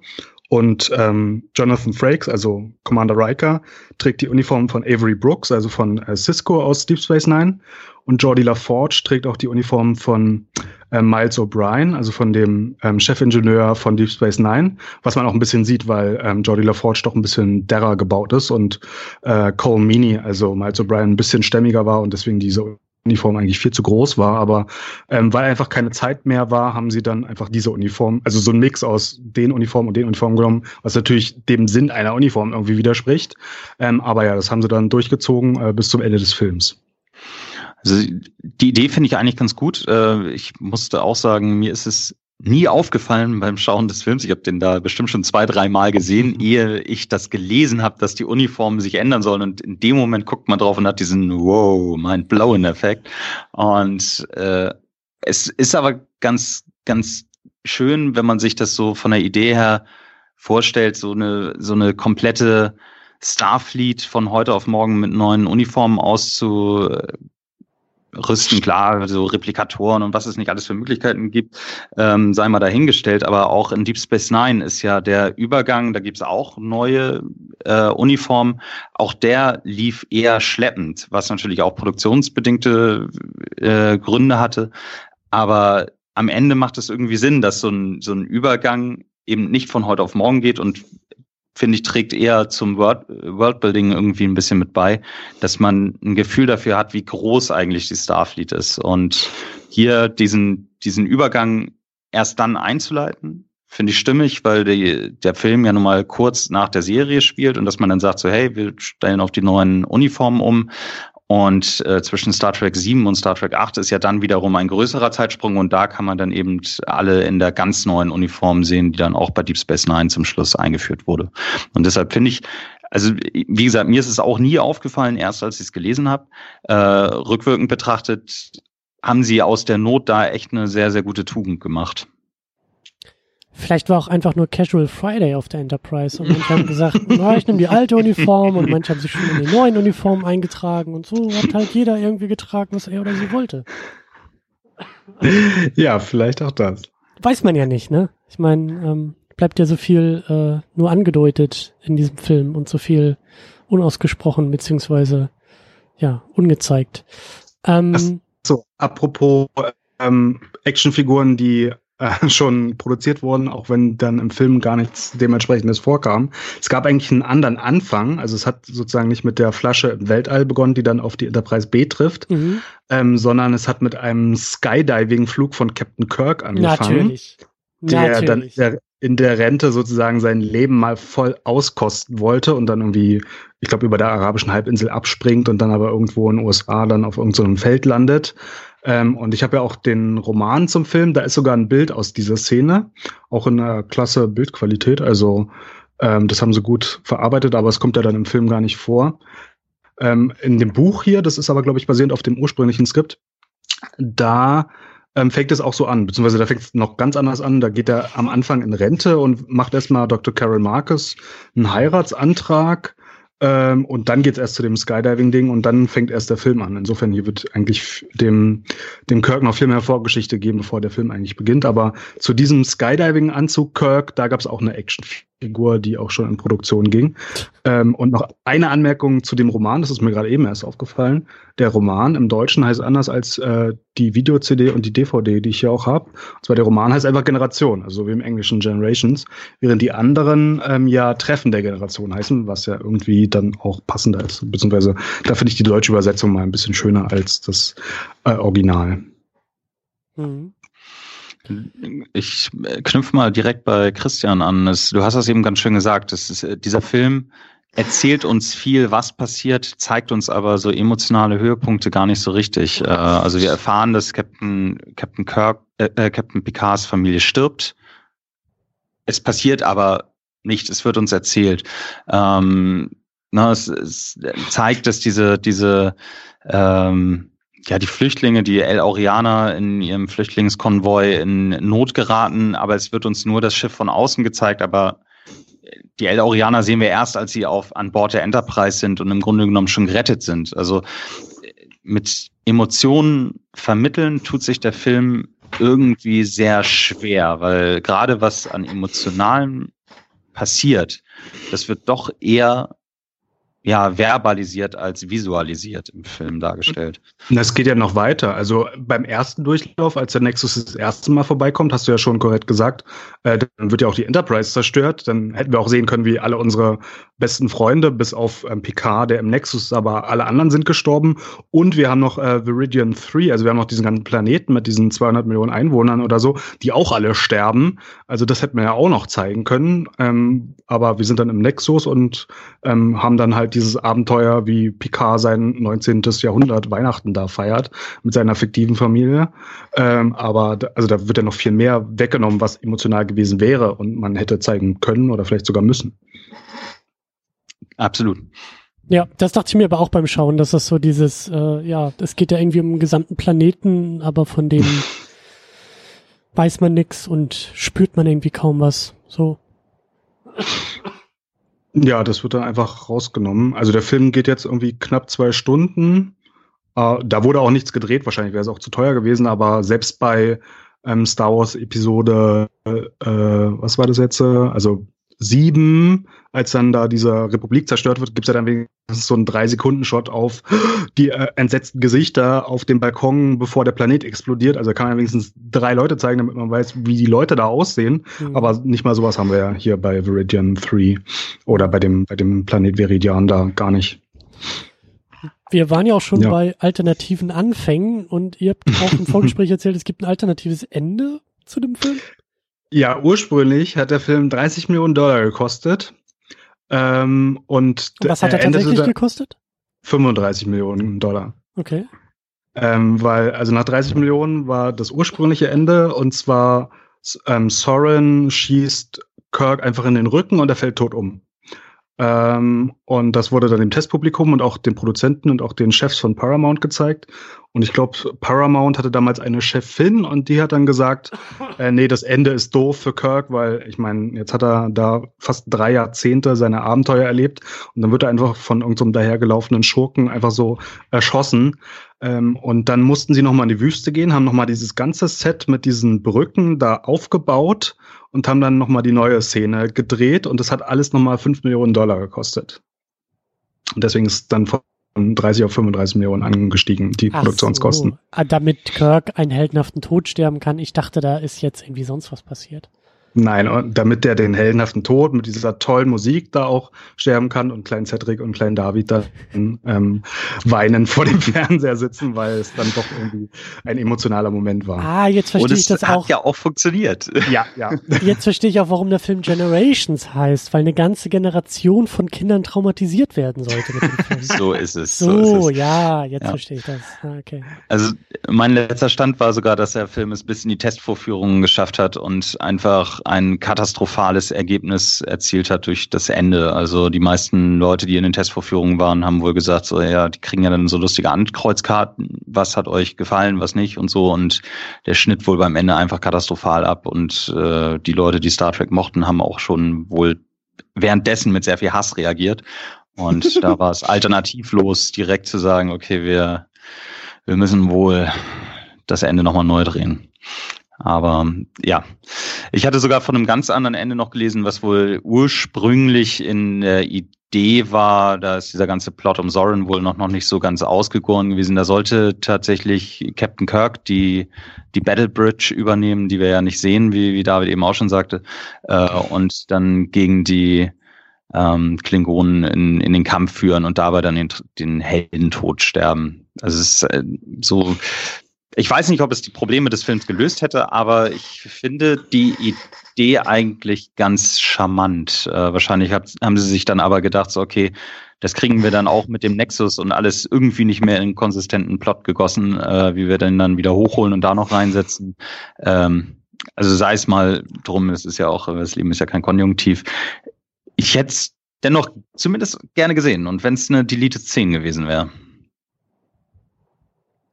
Ist das jetzt eigentlich auch der ähm, kanonisierte finale Tod von James T. Kirk oder gibt es noch irgendwelche Romane, Comics, Videospiele, What If, TV-Serien, Episoden, ähm, die da irgendwie noch so andocken und da irgendwie doch noch irgendwie was weiter spinnen oder ist das wirklich so für alle Ewigkeit jetzt der Abgang von Kirk?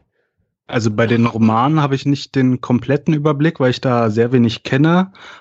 Aber was Filme und Videospiele und so angeht, war das der finale Tod. Und ähm, Shatner hat die Rolle noch mehrmals gespielt, aber dann immer in der Zeit, also in den 78 Jahren zwischen der Originalserie und Next Generations. Also es gab ja dann Star Trek Starfleet Academy. Das war so ein Spiel, ich glaube, das hat damals, als rauskam, war das irgendwie auf 10 CDs oder so, weil das ganz viel mit Videosequenzen gearbeitet hat und die damals noch nicht so komprimiert werden konnten. Da spielt er die Rolle wieder. Da ist auch ähm, der George Takei als Zulu wieder dabei. Ähm, und das ist dann alles halt in der Zeit, ähm, ja, sozusagen, als der Frieden mit den Klingonen gerade frisch war, also nach Star Trek 6. Ähm, aber nach dieser Szene hier gibt's nichts mehr. Das einzig Interessante fand ich nur, äh, dass Leonard Nimoy gesagt hat, nee, hier ist Star Trek 6 ist doch ein schöner Abschluss für, für Spock und ich komme nicht wieder.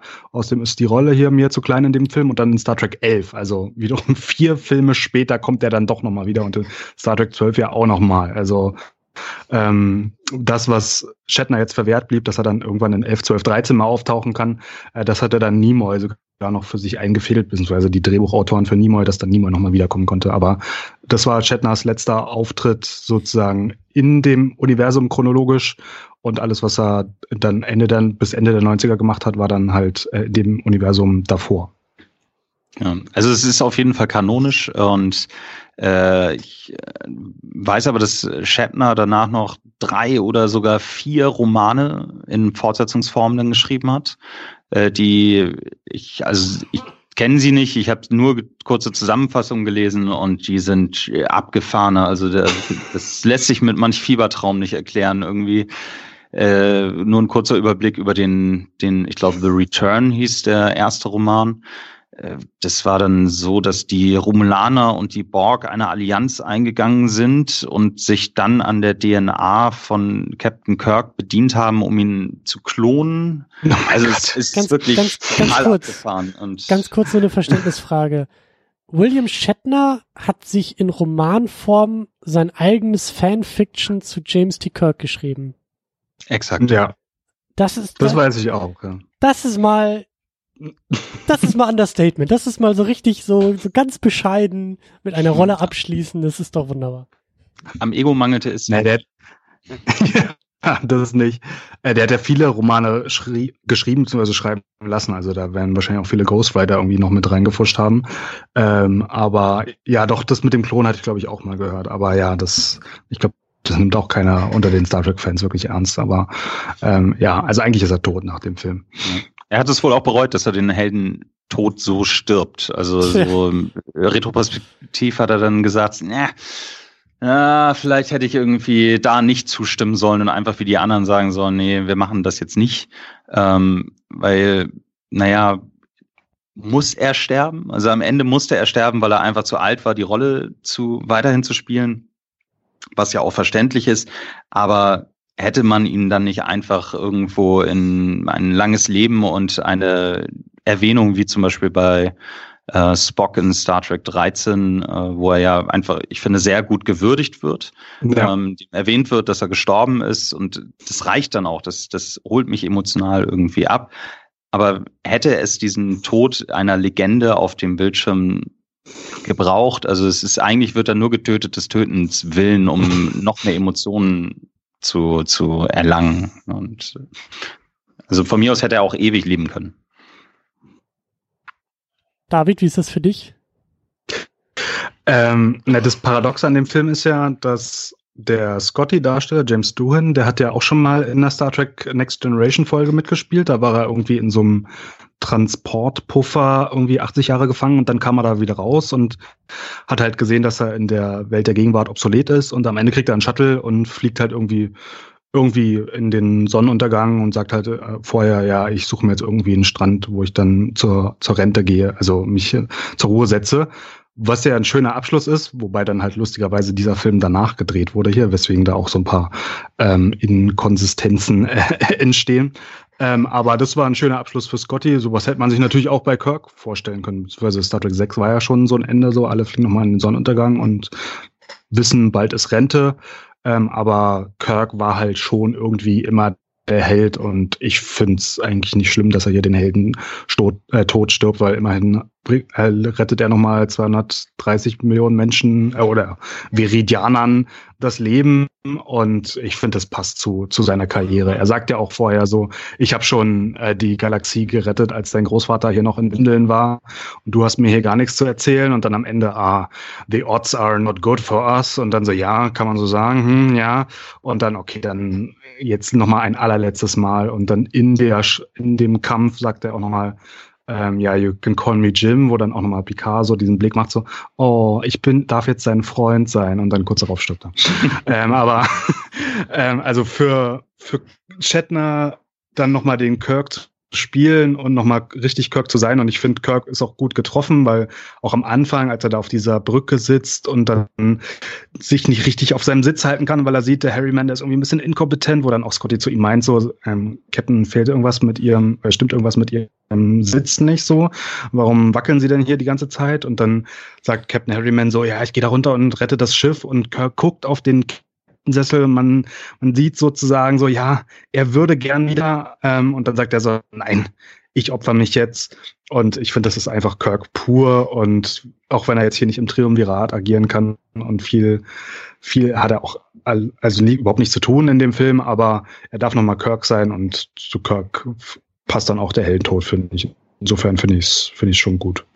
Ja, also das am Anfang, das fand ich auch sehr, sehr süß und sehr charmant. So dieses, ähm, also das, das hat mir eigentlich auch ganz gut gefallen, weil das kein allzu leeres, ähm, ich ziehe hier nochmal die Uniform an, ich schlüpfe hier nochmal in die Rolle, sondern ähm, das haben sie halt inhaltlich auch so mit aufgegriffen, wie du, wie du sagst, so er will gerne, aber er merkt schon, dass seine Zeit auch vorbei ist und dass er nicht mehr so kann wie früher und dass da dass da so ein Generationswechsel sich schon anbahnt und eigentlich schon passiert ist. Und das gefällt mir eigentlich ganz gut, dass das nicht nur so ein, ein komplett unreflektiertes Abfeiern von Nostalgie an der Stelle ist, sondern mit so ein bisschen Augenzwinkern und auch sich in die Thematik des Altwerdens oder die Frage nach Ewigkeit, die ja dieser Nexus irgendwie auch aufgreift, da schon so ein bisschen vorwegnimmt. So, das hat mir eigentlich auch ganz gut gefallen. Ja. Aber das bringt uns eigentlich auch schon zum nächsten und auch zum zum zum großen äh, abschließenden Thema. Dieses ganze, also ne, die Verortung innerhalb der Star Trek Reihe, das machen wir auch immer, wenn wir uns hier mit den Star Trek Filmen äh, beschäftigen, aber eben auch diese diese sonderbare Rolle dieses, ja, was wir auch schon gesagt haben, so dieser, dieser Fackelstab, der da übergeben wird, dieses Weiterreichen eines Franchises zur nächsten Generation. Eine Sache, die da 94, glaube ich, so kaum, ähm, kaum gemacht wurde, aber dieser Film auf einmal dann tut und die, glaube ich, dann auch lange Zeit nicht mehr gemacht wurde, aber gefühlt so in den letzten fünf Jahren auf einmal voll das Ding geworden ist. Also gerade was Nostalgie angeht, Nostalgie äh, ähm, ist halt die aktuelle Währung im großen Kino, in Serien, eigentlich überall. Und ähm, alles und und und äh, jede Serie, jeder Film guckt irgendwie zurück in die 80er und bedient sich dieses Tricks oder dieser Kniffe, die hier schon ähm, gezeigt werden, nämlich ja so eine alte Instanz zu nehmen, die halt irgendwie so die Hand auf die Schulter der neuen Instanz legt und sagt, mach mal, darfst du. Äh, viel Glück und gute Reise, so ungefähr. Ähm, das wird hier schon vorweggenommen und das haben wir heute ja eigentlich überall. Also ähm, ich muss die ganze Zeit an Star Wars denken, Star Wars Episode 7, Han Solo, genau. der eigentlich fast das gleiche tut wie hier eben äh, James T. Kirk, nämlich nochmal die alte Uniform überstreifen und also bei Star Wars so tun, als ob nie irgendwie Zeit vergangen wäre. Ja, ja. In der heutigen Zeit ist es einfach schwierig. Hollywood ist, wir dürfen ja nicht vergessen, so ein Hollywood-Film, ein 35 Millionen Budget, wie es dieser Film hatte, also auch wenn er 5 Millionen mehr gekostet hat als ursprünglich Anschlag, ist das ja immer noch ein Witz im Gegensatz zu heute, wo so ein großer Action-Blockbuster locker 150 bis 200 Millionen kostet. Da kommt noch mal das Doppelte drauf für das Marketingbudget. Das heißt, so ein Film muss ja, wenn er 150 Millionen kostet, schon mal mindestens 300 Millionen einspielen, um überhaupt in, die, in, in den grünen Bereich zu kommen. Und selbst wenn er dann nur 100 Millionen oben drauf liegt, gilt er ja immer noch nicht so richtig als Gewinn, weil so ein, so ein Studio ja auch noch versteuern muss etc. Dann wird das am Ende eine, eine sehr, sehr knappe Kiste, wenn so ein Film schon 400 Millionen einspielen muss weltweit. Das, auch wenn die Kinokarten immer teurer werden, ist das ja nicht, nicht gang und gäbe. Und deshalb wird Hollywood auch immer weniger mutig. Also sie versuchen sich eben an diesem Nostalgiefaktor zu bedienen. Äh, lieber das nächste Sequel statt irgendwie was Originäres. Und äh, durch diese Staffel über Staffelstabübergabe versuchen sie halt irgendwie händeringend alle ihre Franchises zukunftssicher zu machen. Also die Schauspieler werden nicht jünger. Was passiert, wenn man äh, verstorbene oder zu alt gewordene Schauspieler ähm, digital verjüngt, haben wir an Rogue One gesehen. Es, es funktioniert mit Einschränkung noch nicht. Äh, ich denke, dass es irgendwann gehen wird.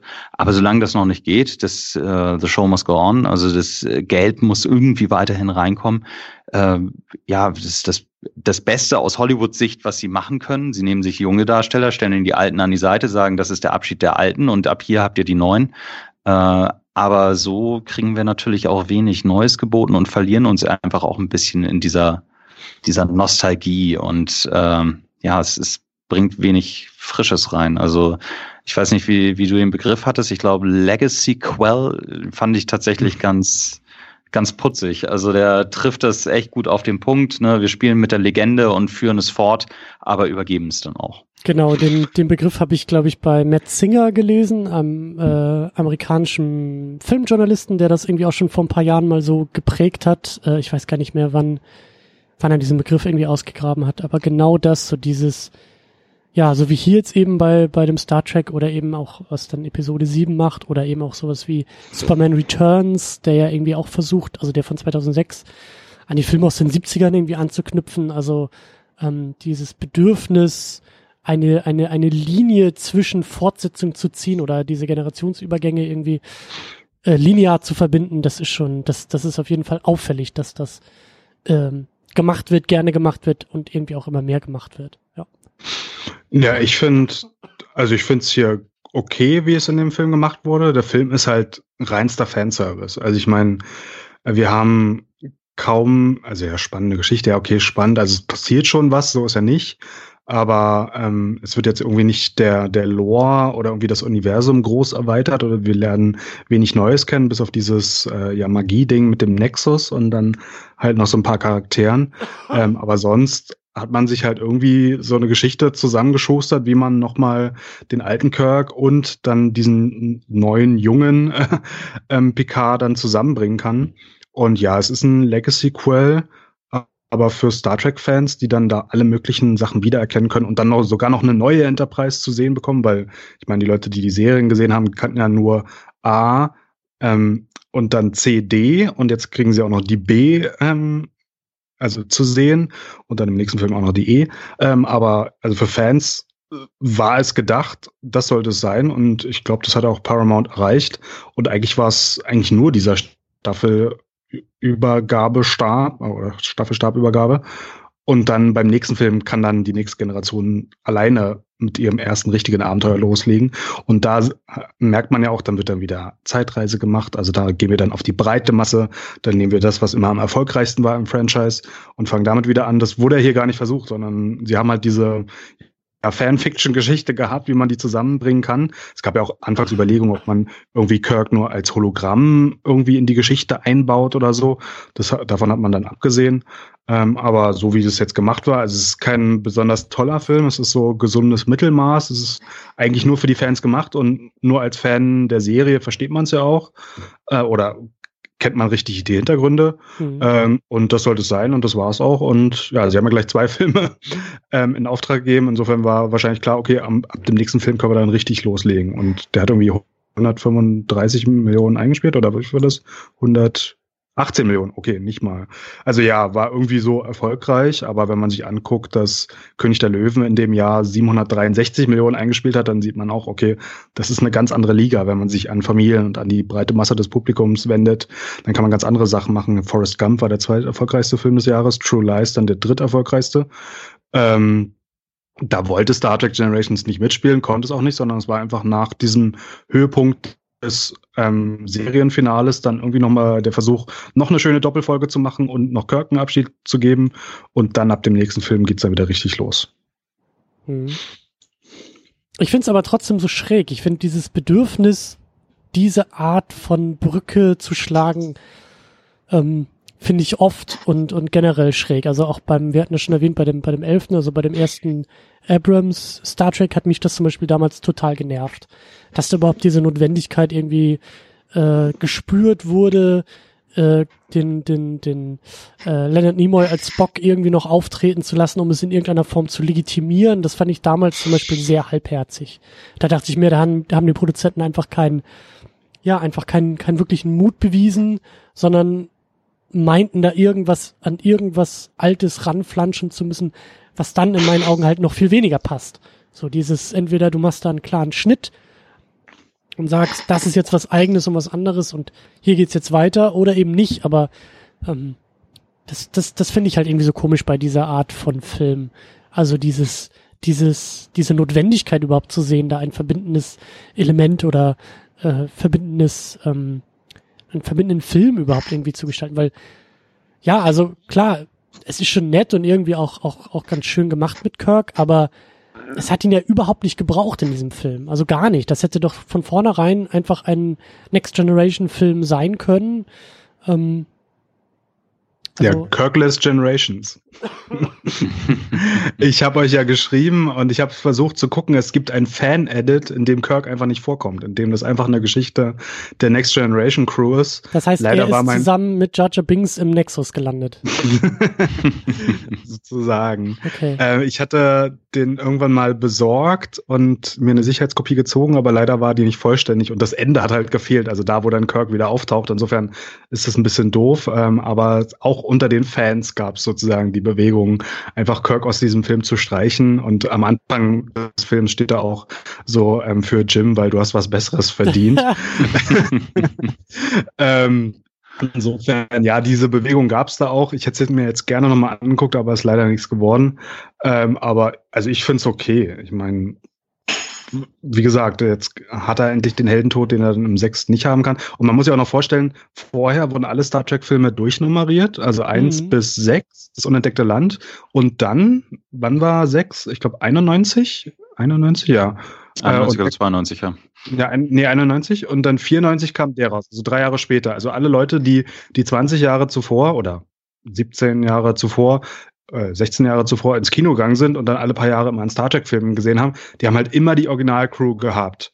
Und dann kommt jetzt ein neuer Film und wenn dann jetzt einfach der komplette Bruch gewesen wäre, natürlich muss es irgendwo Nordalaska gewesen sein, wo man nicht äh, Syndication hatte und dann nicht Next Generation kennen könnte, aber dann einfach einen neuen Kinofilm anzufangen und einfach nicht zu erwähnen, ja übrigens ja, hier waren jetzt 80 Jahre dazwischen, jetzt sieht alles anders aus und die Klingonen sind auf einmal wieder gut oder sind jetzt dauerhaft unsere Alliierte. Das wäre vielleicht ein bisschen zu hart gewesen. Insofern kann ich das schon verstehen, dass man da irgendwie so die Brücke schlagen will. Es ist jetzt nicht der beste Film geworden, es ist aber auch nicht der schlechteste. Es ist so gesundes Mittelmaß und. Aber schon ja. auch, schon auch irgendwie ein bisschen halbherzig, weil einerseits, also ich kann das ja nachvollziehen, was du sagst und sehe das ja auch, dass da glaube ich irgendwie dieses Bedürfnis war, fürs Kinopublikum diese Brücke zu schlagen aber nur im Titel und nur in der Prämisse, weil wenn der Film dann mal wirklich läuft, dann wird gesagt, wieso, du kennst doch alle sieben Staffeln Next Generation, wo ist das Problem? Also das ist ja, so, ne, so was denn die Figuren und Plot und was wir auch schon besprochen haben, so da ist es dann irgendwie alles wieder völlig egal. Ähm, äh, wenn du wenn du nur die Filme kennst oder nur die Filmversion oder Filmfiguren kennst.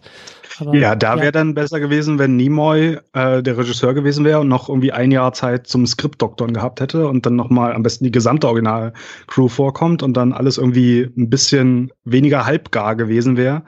Ähm, ja, aber irgendwie hat Paramount wieder festgelegt, keine Ahnung, dann und dann muss der Film rauskommen, weil zwei Monate später startet unser Network und dann müssen alle gerade im Star Trek-Fieber sein, weil dann mhm. sollen alle Voyager gucken und auf unser Network umschalten. Ähm, ja, und dann waren halt wieder die Produktionsbedingungen, die da allem einen Strich durch die Rechnung gemacht haben. Wir haben ja am Ende auch die Zerstörung des Bird of Prey, die haben wir im vergangenen Film schon mal gesehen. Da hat man die Szene, wie dieser Bird of Prey explodiert, einfach eins zu eins übernommen. Das ist ja überhaupt nichts Neues. Also da hat man IM zwar angeheuert, aber die eine Szene hat man von dem vergangenen Film übernommen und diese ähm, äh, Amagosa Pla ähm, also diese äh, Plattform, auf die sie da am Anfang kommen, also die Enterprise D, das ist auch die Brücke der Enterprise B. Die hat man einfach nur dunkel nochmal angemalt und ein bisschen kaputter gemacht. Aber da haben sie das Set einfach eins zu eins nochmal wieder benutzt selbst bei den Schauspielern war das so, dass viele der Nebendarsteller oder viele äh, oder viele der Leute, die so im Hintergrund zu sehen sind, die keine Sprechrollen haben, das sind die Stunt-Double der Hauptdarsteller. Also man hat irgendwie in diesem Film kaum was durchgeplant und es wurde wieder vollkommen übers Knie gebrochen. Ähm, und dann, äh, verdammt, wir haben nicht genug Leute, jetzt nehmt das Stunt-Double von Kirk und stellt es da hinten hin. Hey, du und du, was macht ihr gerade? ja. äh, Pause. Nee, nicht mehr, jetzt komm, direkt vor die Kamera, los. ja, Oder auf der Straße so noch angesprochen. Ja. Ähm, ja, also man muss ja auch ein bisschen die, die, ja, wie funktioniert Hollywood? Also Hollywood ist zwar, es ist schön und gut und es geht um Kunst, aber am Ende geht es um Geld. Und äh, dieser Film war wahrscheinlich so, wie er gemacht wurde, als reiner Fanservice-Film, nur möglich dadurch, dass du die Budget oder das Budget recht niedrig halten konntest. Und das ging auch nur, indem einfach massivst recycelt wurde. In die Sets wurde kaum Geld reingesteckt. Es wurde alles, was, äh, was schon bestand, genommen, umgebaut, zerstört, damit es anders aussieht. Und äh, deswegen waren diese Nachdrehs wahrscheinlich auch die Katastrophe, äh, als das Budget nochmal übersprungen wurde. Und ähm, weil es, es wirkt irgendwie wie dieser Film wirkt so ein bisschen wie der Film, auf den keiner Bock hatte, aber der gemacht werden musste. Also Star Trek, ja, Star Trek gut. 8 fühlt sich viel, viel liebevoller an. Also viel mehr Liebe zum Detail. Es werden allen Rollen, wird irgendwie, wird irgendwie gerecht. Also gefühlt existiert dieser Film, ich hatte es ja im Vorgespräch schon gesagt, äh, ein unwahrscheinlich dummer Plot. Es wurden im Vorwege einfach so ein paar Eckpunkte festgelegt und um diese wurde dann lieblos der, der Plot gestrickt. Es war, ich gehe davon aus, dass es am Anfang hieß, Captain Kirk muss ein, äh, Captain Picard muss ein, muss irgendwie auf Captain Kirk treffen, das muss in den Film. So, dann müssen wir Brent Spiner, der zum Fanliebling mit Data geworden ist, und äh, Captain Picard als Anführer, die müssen dann noch einen Charakterarc kriegen. So, alles andere schmeißen wir erstmal von Bord. Äh, dann muss die Enterprise auf der Leinwand ultra geil aussehen. So, und äh, ja, und jetzt, lieber Drehbuchschreiber, bau uns da doch mal bitte ein Drehbuch draus. Und äh, denk dran, wir brauchen das Drehbuch nächste Woche. Und es darf nichts kosten, so. ja. Und es darf nichts kosten, genau. Deswegen hat es wahrscheinlich auch äh, jemand geschrieben, der vielleicht auch gar nicht so, obwohl nee, ich glaube, äh, der die Moore, der Braga und ja, äh, die, die waren dafür verantwortlich, ne? Ja, aber waren ja auch keine großen ich Geschäfte. Schau nochmal auf ja, das waren ja zu der Zeit auch schon Leute, die eben in dieser Serie aktiv waren, aber das, das sind ja jetzt keine großen, renommierten Hollywood-Drehbuchschreiber gewesen. Also die haben auch kein Geld gekostet. Mhm. Ja, also auf der Video-CD, die ich hier habe, da steht Story by Rick Berman, Ronald D. Moore und Brandon Braga und Screenplay bei Ronald D. Moore und Brandon Braga. Also Ronald D. Moore war ja so der tale talentierteste Drehbuchautor, den sie, oder einer der talentiertesten, die sie ähm, in Next Generation hatten. Und Brandon Braga, der, der sozusagen die Essenz von Star Trek auch sehr gut verstanden und verinnerlicht hatte ähm, und sozusagen eigentlich der, der Thronfolger von Roddenberry sein sollte. Rick Berman war noch der, der von Studioseite eingesetzt wurde, damit da irgendwie das Studio auch immer schön mitreden kann. Ähm, ja, aber die haben, ich glaube, die haben auch die letzte Folge von ähm, Next Generation geschrieben und dann haben sie einfach gleich diesen Film hinterher geschrieben. Also es war dann einfach noch eine Doppelfolge, die sie noch hinten ranschieben. Ähm, aber ich habe das nur noch mal erwähnt jetzt mit dem Geld und mit den überstürzten Produktionsbedingungen, weil das ist ja schon irgendwie so ein Trend. Wir haben so die, den ersten Film, der irgendwie als Serie geplant war und dann spontan in so einen Film umgemodelt wurde.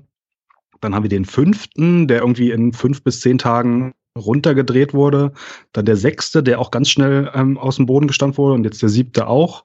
Dann beim achten und neunten und zehnten nehmen sich endlich mal wieder ein bisschen mehr Zeit und da laufen ein bisschen mehr. Gedanken auch rein und das merkt man auch, also mehr oder weniger von Film zu Film. Aber auch bei Star Trek Beyond, also auch bei dem letzten Film, ähm, haben wir dann ähm, Simon Peck, der das Drehbuch dann am Ende schreiben durfte, der dann gesagt hat, dass sie äh, ridiculously wenig Zeit hatten, um dieses Drehbuch zu schreiben. Also irgendwie bei Paramount, was irgendwie nicht eins der großen Studios ist und nicht so viel Geld hat, da gehört das irgendwie zum Trend dazu, dass dann so ein Kinofilm ähm, einfach nicht genug Zeit hat und einfach schnell übers Knie gebrochen wird und dann einfach rausgehauen werden muss. Ähm, ja, und das wird uns, also kennen wir von Anfang der Filmreihe und das wird uns auch bis zum Ende der Filmreihe immer wieder begegnen. Und das finde ich halt sehr schade, weil ja, der, die Crew und auch die Geschichte und auch das alles hätte mehr verdient.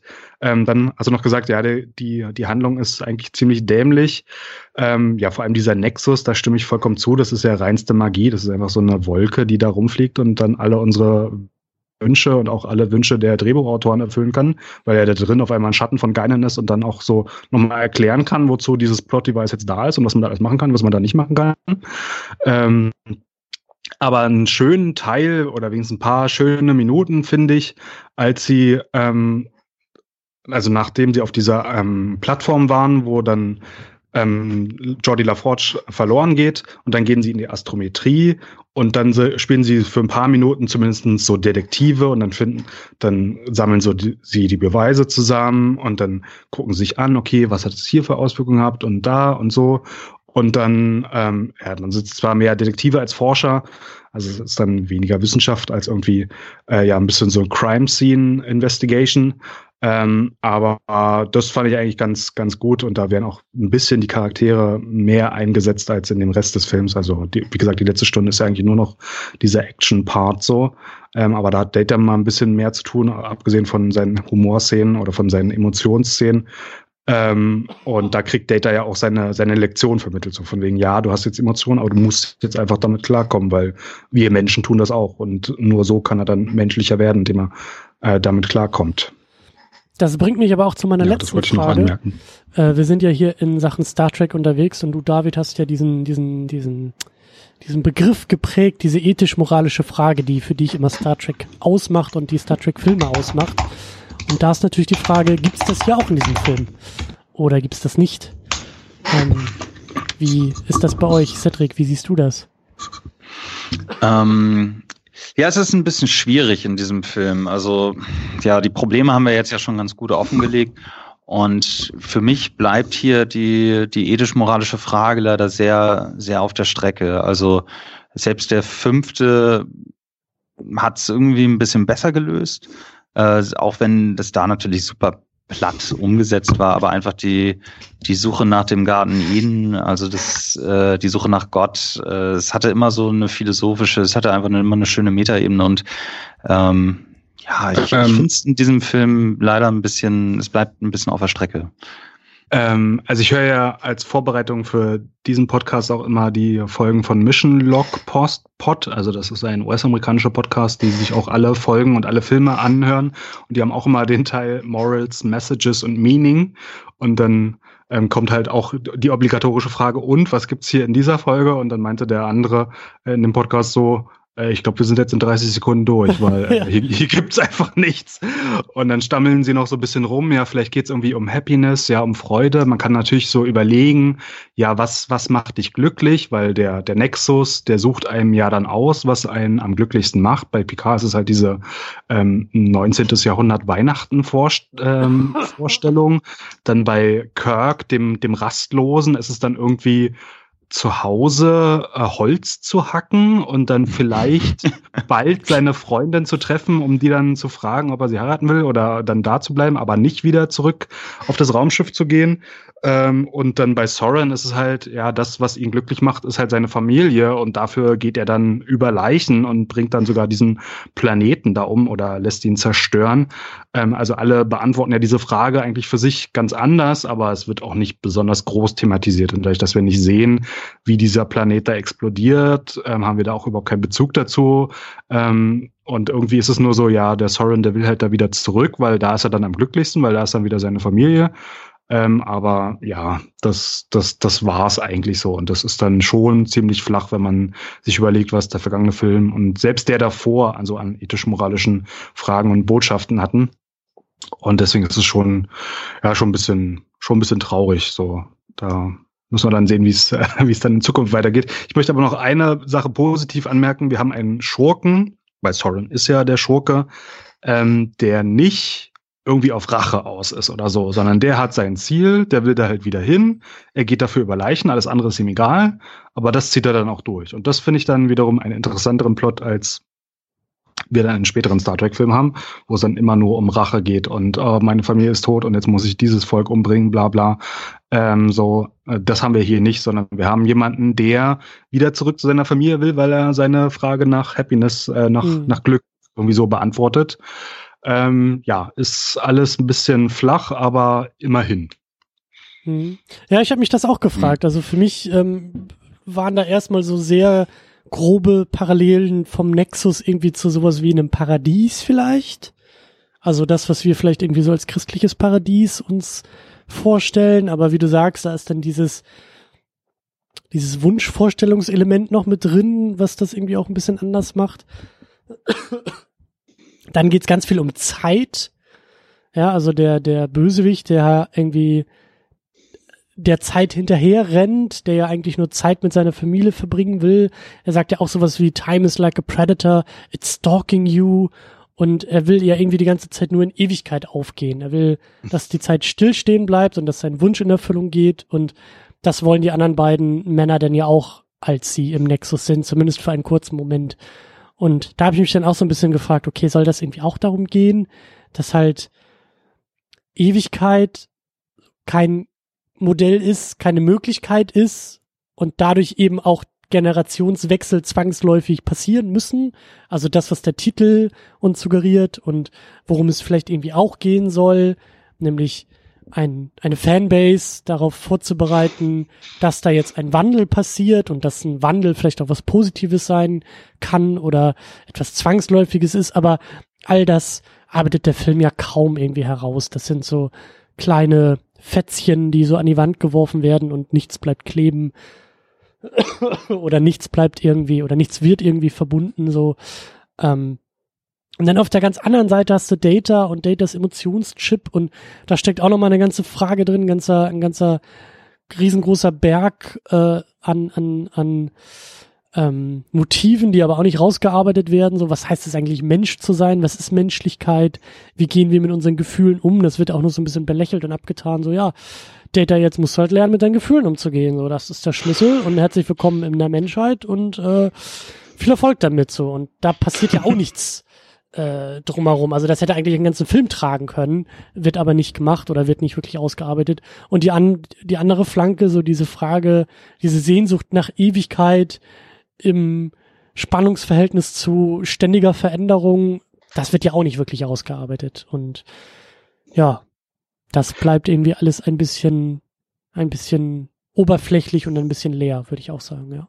Ja, ja also an das Predator-Zitat kann ich mich nicht erinnern, ähm, aber ähm, Soren sagt, äh, als sie da in dieser Bar sind, die auch besonders schön ähm, voll ist, während wir das in der Serie immer so halb leer gesehen haben, aber da sagt er, äh, Time is a fire in which we burn. Das, äh, das ist meine Lieblingsszene aus dem Film, weil es auch so wundervoll beleuchtet ist mit der Sonne, äh, die da auf ihn strahlt. Aber ja, das spielt da irgendwie so rein, aber wie ich ja auch schon gesagt habe, das wird irgendwie nicht groß thematisiert und ist dann irgendwann auch erledigt. Ja, der, es ist einfach schade als Fan, ähm, ist dieser Film einfach eine Summe verpasster Gelegenheiten irgendwie. Also äh, ich glaube im Kontext der Star Trek Filme, wenn wir jetzt so den fünften, finde ich zum Beispiel auch sehr belanglos. Er bringt irgendwie die Charaktere nicht wirklich voran. Also man kann nach dem vierten getrost den sechsten gucken, äh, ohne was dabei verpasst zu haben. Äh, und so ist es mit diesem auch. Wir haben im sechsten einen wunderschönen Abschluss für die Generation. Wir haben im achten einen wunderbaren Auftakt für die neue Generation. So lieblos, wie er mit manchen Informationen umgegangen wird. Äh, jetzt beim siebten, das wird ja nichts anderes gemacht, äh, dass wir kalt reingeschmissen werden. Und das würden wir beim achten auch. Also äh, ja. wieso hat Data einen Emotionschip? Naja gut, das ist wahrscheinlich im Zeitsprung von bis entstanden oder passiert und äh, warum gibt es eine neue Enterprise? Naja, es gab ja einen Zeitsprung, die tragen ja auch neue Klamotten, muss ja irgendwo ne, neues Schiff und das alte ist ja geendet mit dem mit der, der Serie. so, es, es, es hätte eigentlich überhaupt kein Problem gegeben. Man kann den siebten eigentlich getrost ignorieren und wunderbar nach dem sieb, äh, nach dem sechsten den achten gucken, wenn man die Serie dazwischen gesehen hat. Und es, man hätte prinzipiell nichts verpasst. Und es ist, ja. äh, wenn man so, wenn man so mit einem Film umgehen kann, auch aus Fanperspektive, weil ich wie gesagt, sie definiere mich selbst als Star Trek-Fan, äh, dann spricht das schon nicht unbedingt für die Qualität des Filmes an sich. Und äh, ja, und wie gesagt, diese, diese Vernachlässigung der ethisch-moralischen Frage, so sehr ihr euch auch gerade bemüht habt, sie, sie rauszuarbeiten, äh, ja, man kann es, man kann es mit Gewalt reininterpretieren, aber ich sehe es zum Beispiel einfach, ich sehe es einfach nicht. Also es ist äh, jede jede These hinkt irgendwo und man kann sie, man kann sie irgendwie aushebeln und alles, was aufgemacht wird, wird irgendwie ja einfach so hingerotzt und nicht weiter behandelt. Und das ist, wie gesagt, ich finde es, ich finde sehr schade. Also man hätte den Film auch getrost weglassen können oder anders machen müssen. So, das ist so ein bisschen meine Einstellung zum Film. Obwohl, wie gesagt, er, er holt ja manche Momente, holt er einen emotional ab. Aber ja, also ein Film kann nicht nur von einer Szene oder einer Sequenz leben, wo, wo ein geliebter Charakter stirbt und man durch die Nostalgie zu dem Charakter eigentlich nur empfindet. Ähm, ansonsten lässt einen der Film ja super kalt. Ja, noch zwei Aspekte, die ich erwähnen will. Ein, einmal der Score. Wir haben als Komponisten das allererste Mal in den Filmen Dennis McCarthy, ich hatte ja beim fünften äh, Film erzählt, wie dann Jerry Goldsmith äh, wiederkam und dann beim beim sechsten hatten wir dann wiederum was anderes, aber es gab ja sozusagen schon den, den Kanon an, an Star Trek-Komponisten, die das auch öfter mal gemacht haben. Und hier haben wir dann zum ersten Mal Dennis McCarthy, der, wenn man nur die Filme kennt, ziemlich unbekannt sein müsste, der aber bis heute der Komponist ist, der am meisten Musik für Star Trek in Bewegtform komponiert hat, weil der für ganz viele Fernsehfolgen also auch viel aus Next Generation und ich weiß gar nicht, ob aus den anderen Serien dann auch, aber ich glaube, da waren noch mehr Serien dabei, dann ganz viel komponiert hat. Ähm, insofern hat es einen ganz besonderen Ton. Es ist auch weniger das Star Trek-Thema, ähm, was wir kennen, sondern es ist eher so Fernsehmusik nur mit einem größeren Orchester. Und, und ich finde es ganz schön, aber es fällt halt irgendwie auch schon so ein bisschen aus der Reihe. Also ist ja sechs auch vom Score so, aber ähm, das, das klassische Thema haben wir hier, hier gar nicht oder kaum. Ähm, und dann, was ich ja noch immer anbringe, sind äh, die Frauenrollen. Die sind ja auch leider äh, katastrophal schlecht hier in diesem Film. Also wir haben am Anfang Demora Sulu, die eingeführt wird. Ja, sie ist die Tochter von dem anderen Sulu. Sie ist jetzt auch übrigens Pilotin und sitzt da vorne am Steuer. Ähm, dann haben wir Beverly Crusher, die am Anfang ins Wasser geworfen wird, dann noch einmal durch Georgies Visor zu sehen ist und dann am Ende bei der Evakuation helfen darf. Dann haben wir Troy, die so ein bisschen ein paar Momente hat und dann mit Picard auch die Emotionen durchgehen darf, aber auch eigentlich mehr so auf ihn reagiert, aber auch nicht wirklich viel Eigenes zu tun hat. Und dann haben wir die Duras-Schwestern, die eigentlich die Schurken hätten sein können, weil sie es ja auch in der Serie immer wieder waren. Wobei aber Soren ja eigentlich der ist, der die Waffe entwickelt hat und der die beiden auch so in der Hand hat und denen dann so Befehle gibt und ja sogar auf der klingonischen Brücke ja dann auf dem Captainsessel sitzt und dann sagt, ja, jetzt fliegen sie hier mit Maximum Warp dahin und die Duras-Schwestern stehen einfach nur daneben und das war's auch. Also was, ja, und sonst haben wir ganz viele alte weiße Männer, ähm, ja, und Frauenrollen sind wieder unterirdisch, leider. Ja, gerade die äh, Zulu-Tochter, das ist ja, die ganze Rolle wird ja eigentlich schon dadurch abgewertet, dass sie ja sich wieder anhand eines männlichen Vorbilds orientiert. Also dadurch ja. äh, kann sie noch so sehr emanzipiert dargestellt sein auf einer Brücke zwischen den ganzen Männern. So, sie will eigentlich nur das sein, was ihr Vater vor ihr war. Und äh, ja, damit ja. ist das Ganze schon hinfällig. Hätte auch ein Sohn sein können. Äh, ja, es, ja. es ist schade. Gebe ich dir absolut recht. Und äh, mit der Musik, das stützt ja absolut unsere These mittlerweile, die wir dort aufgebaut haben. Der Film bedient sich eigentlich an den günstmöglichsten ja, Umsetzungsmöglichkeiten. Also ne, wir nehmen einfach den TV-Komponisten, der kostet nicht viel, wir machen das Orchester ein bisschen größer, dann klingt's breiter und lass mal gut sein.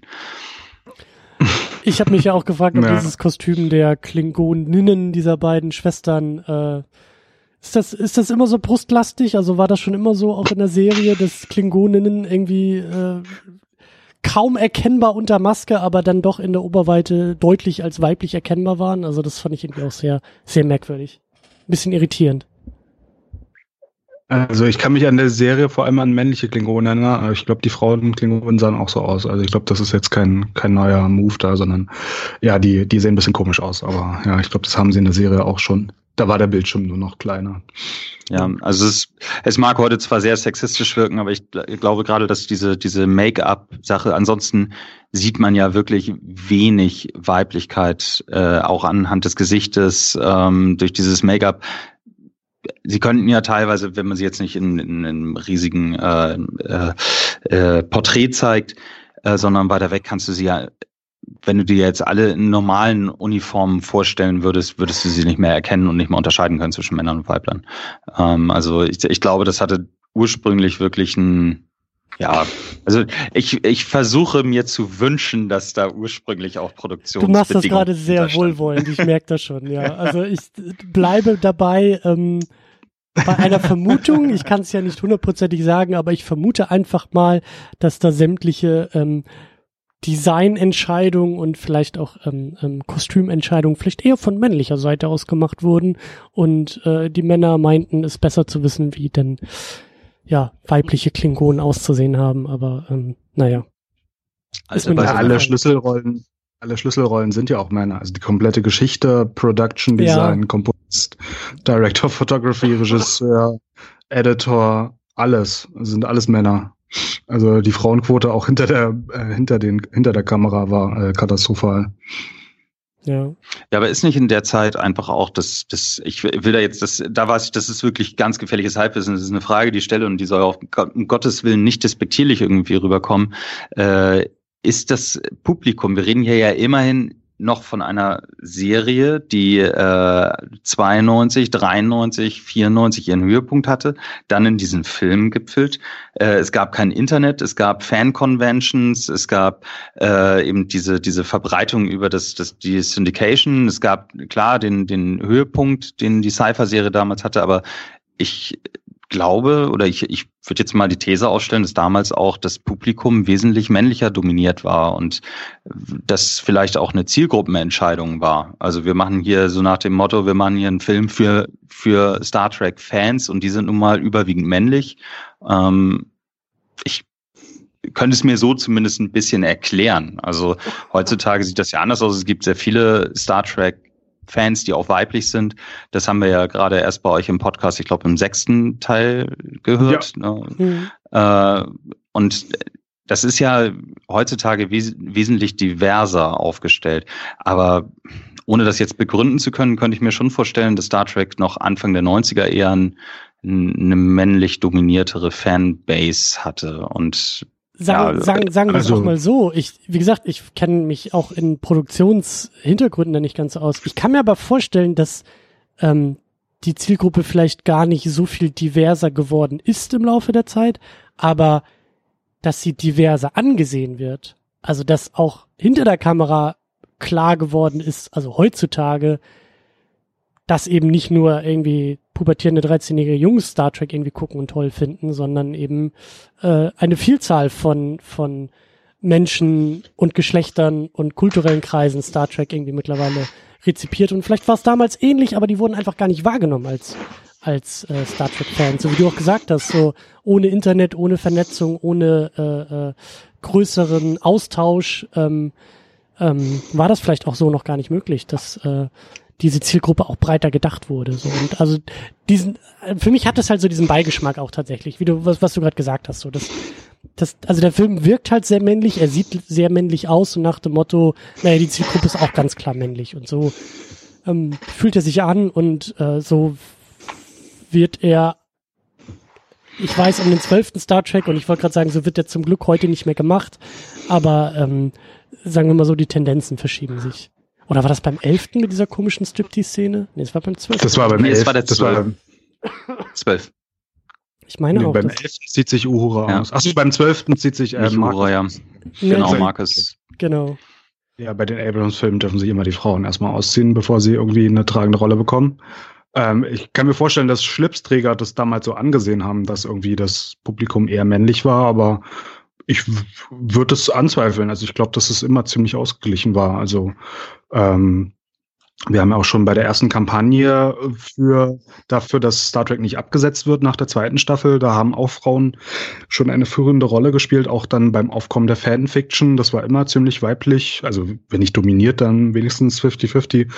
Ich glaube, Star Trek war immer, also die Fans eher ein Querschnitt der Bevölkerung, aber ähm, wenn die Anzugträger halt denken, das ist irgendwie was für kleine Jungs oder so. Und dann wird halt das ganze Marketing und auch alle Besetzungen so gemacht. Dann kann ich mir vorstellen, dass das irgendwie so, ein, so eine self-fulfilling Prophecy werden sollte. Aber ich glaube nicht, dass es so war. Oder ich weiß es nicht. Also kannst du mir nicht vorstellen. Vielleicht war es auch 50-50, vielleicht war es auch mehr männlich dominiert. Keine Ahnung.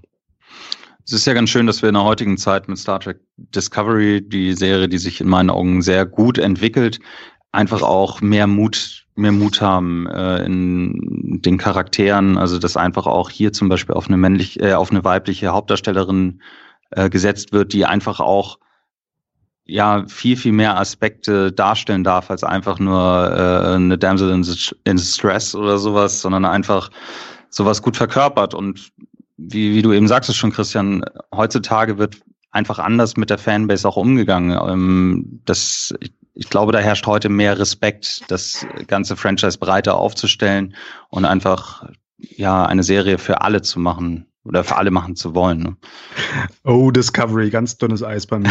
Lass uns lieber zum Ende rüber. Ich wollte gerade sagen, ich wollte gerade sagen, lasst uns doch erstmal mit dem ja. Film abschließen, äh, bevor David jetzt die nächsten drei Stunden im Monolog voll macht. Äh, da kommen wir ja, vielleicht irgendwann auch nochmal zu wie du das vorhin sagtest, äh, dass in dem anderen Podcast, äh, die dann schon sagten, wir sind hier in 30 Sekunden durch, wäre das in diesem Fall, äh, wir fangen an, das Ende des Films zu besprechen, dann kann Christian schon mal das Outro einspielen. Dann sind wir immer noch rechtzeitig fertig. So sieht's aus, ja.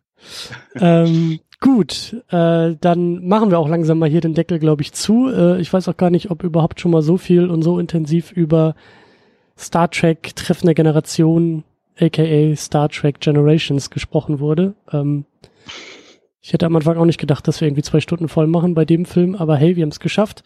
Ähm, wie verbleiben wir? Wir verbleiben, glaube ich, dabei, dass wir äh, ganz, ganz viele Leute rüber auch in den Mate-Schrank schicken. David, deine Heimatbasis, dein Blog, äh, ist das überhaupt noch, steht der Mate-Schrank überhaupt noch? Ja, der Mathe-Schrank steht noch, der Blog auch. Ich bin jetzt nur aufgrund der Doktorarbeit nicht dazu gekommen, ähm, mal wieder was zu bloggen. Ich glaube, das aktuellste, da geht es lustigerweise um Stargate, aber ich bin mir gerade gar nicht sicher. Es kann sein, ein Verriss von Star Trek Discovery ist da auch zu finden, so ist nicht. Aber es war noch die Pilotfolge. aber ich fange gar nicht erst damit an, noch die aktuellen Sachen dazu besprechen. Äh, nee, da, da müsste ich dann die Doktorarbeit aufgeben, nur um äh, Discovery weiter. Das ist doch deine Doktorarbeit, gib's doch zu. Sag es doch endlich. Nein, also mein Blog ist mateschrank.wordpress.com äh, und die Doktorarbeit, ja, die, die ist noch weiter in Produktion. Sehr gut. Ähm, ja, und wir sind auch mit Heimatbasis und Heimatbrücke vertreten unter secondunit-podcast.de. Da findet ihr einen Beitrag zu diesem Podcast. Da dürft ihr sehr, sehr gerne noch Aspekte zum Film ergänzen, die wir ganz vergessen haben. Da dürft ihr gerne auch Fakten nachliefern, wenn ihr wisst, wie das Star Trek Franchise Mitte der 90er aussah, wie es aufgeteilt war in Geschlechtern und Bevölkerungsgruppen, sehr, sehr gerne harte Fakten dalassen und Ergänzungen. Am besten im Blog und am besten unter secondunit-podcast.de. Da gibt's auch Links zu Twitter und Instagram und allen möglichen äh, sozialen Kanälen. Jo, dann äh, würde ich sagen, äh, beamen wir uns langsam wieder äh, nach oben und sind auch so langsam aus dem Podcast raus. Jungs, das hat mir wie immer sehr, sehr viel Spaß gemacht und ich freue mich auch schon auf die nächste Star Trek Diskussion. Äh, in diesem Sinne, habt noch alle einen schönen Abend und bis zum nächsten Mal. Tschüss. Tschüss. Tschüss.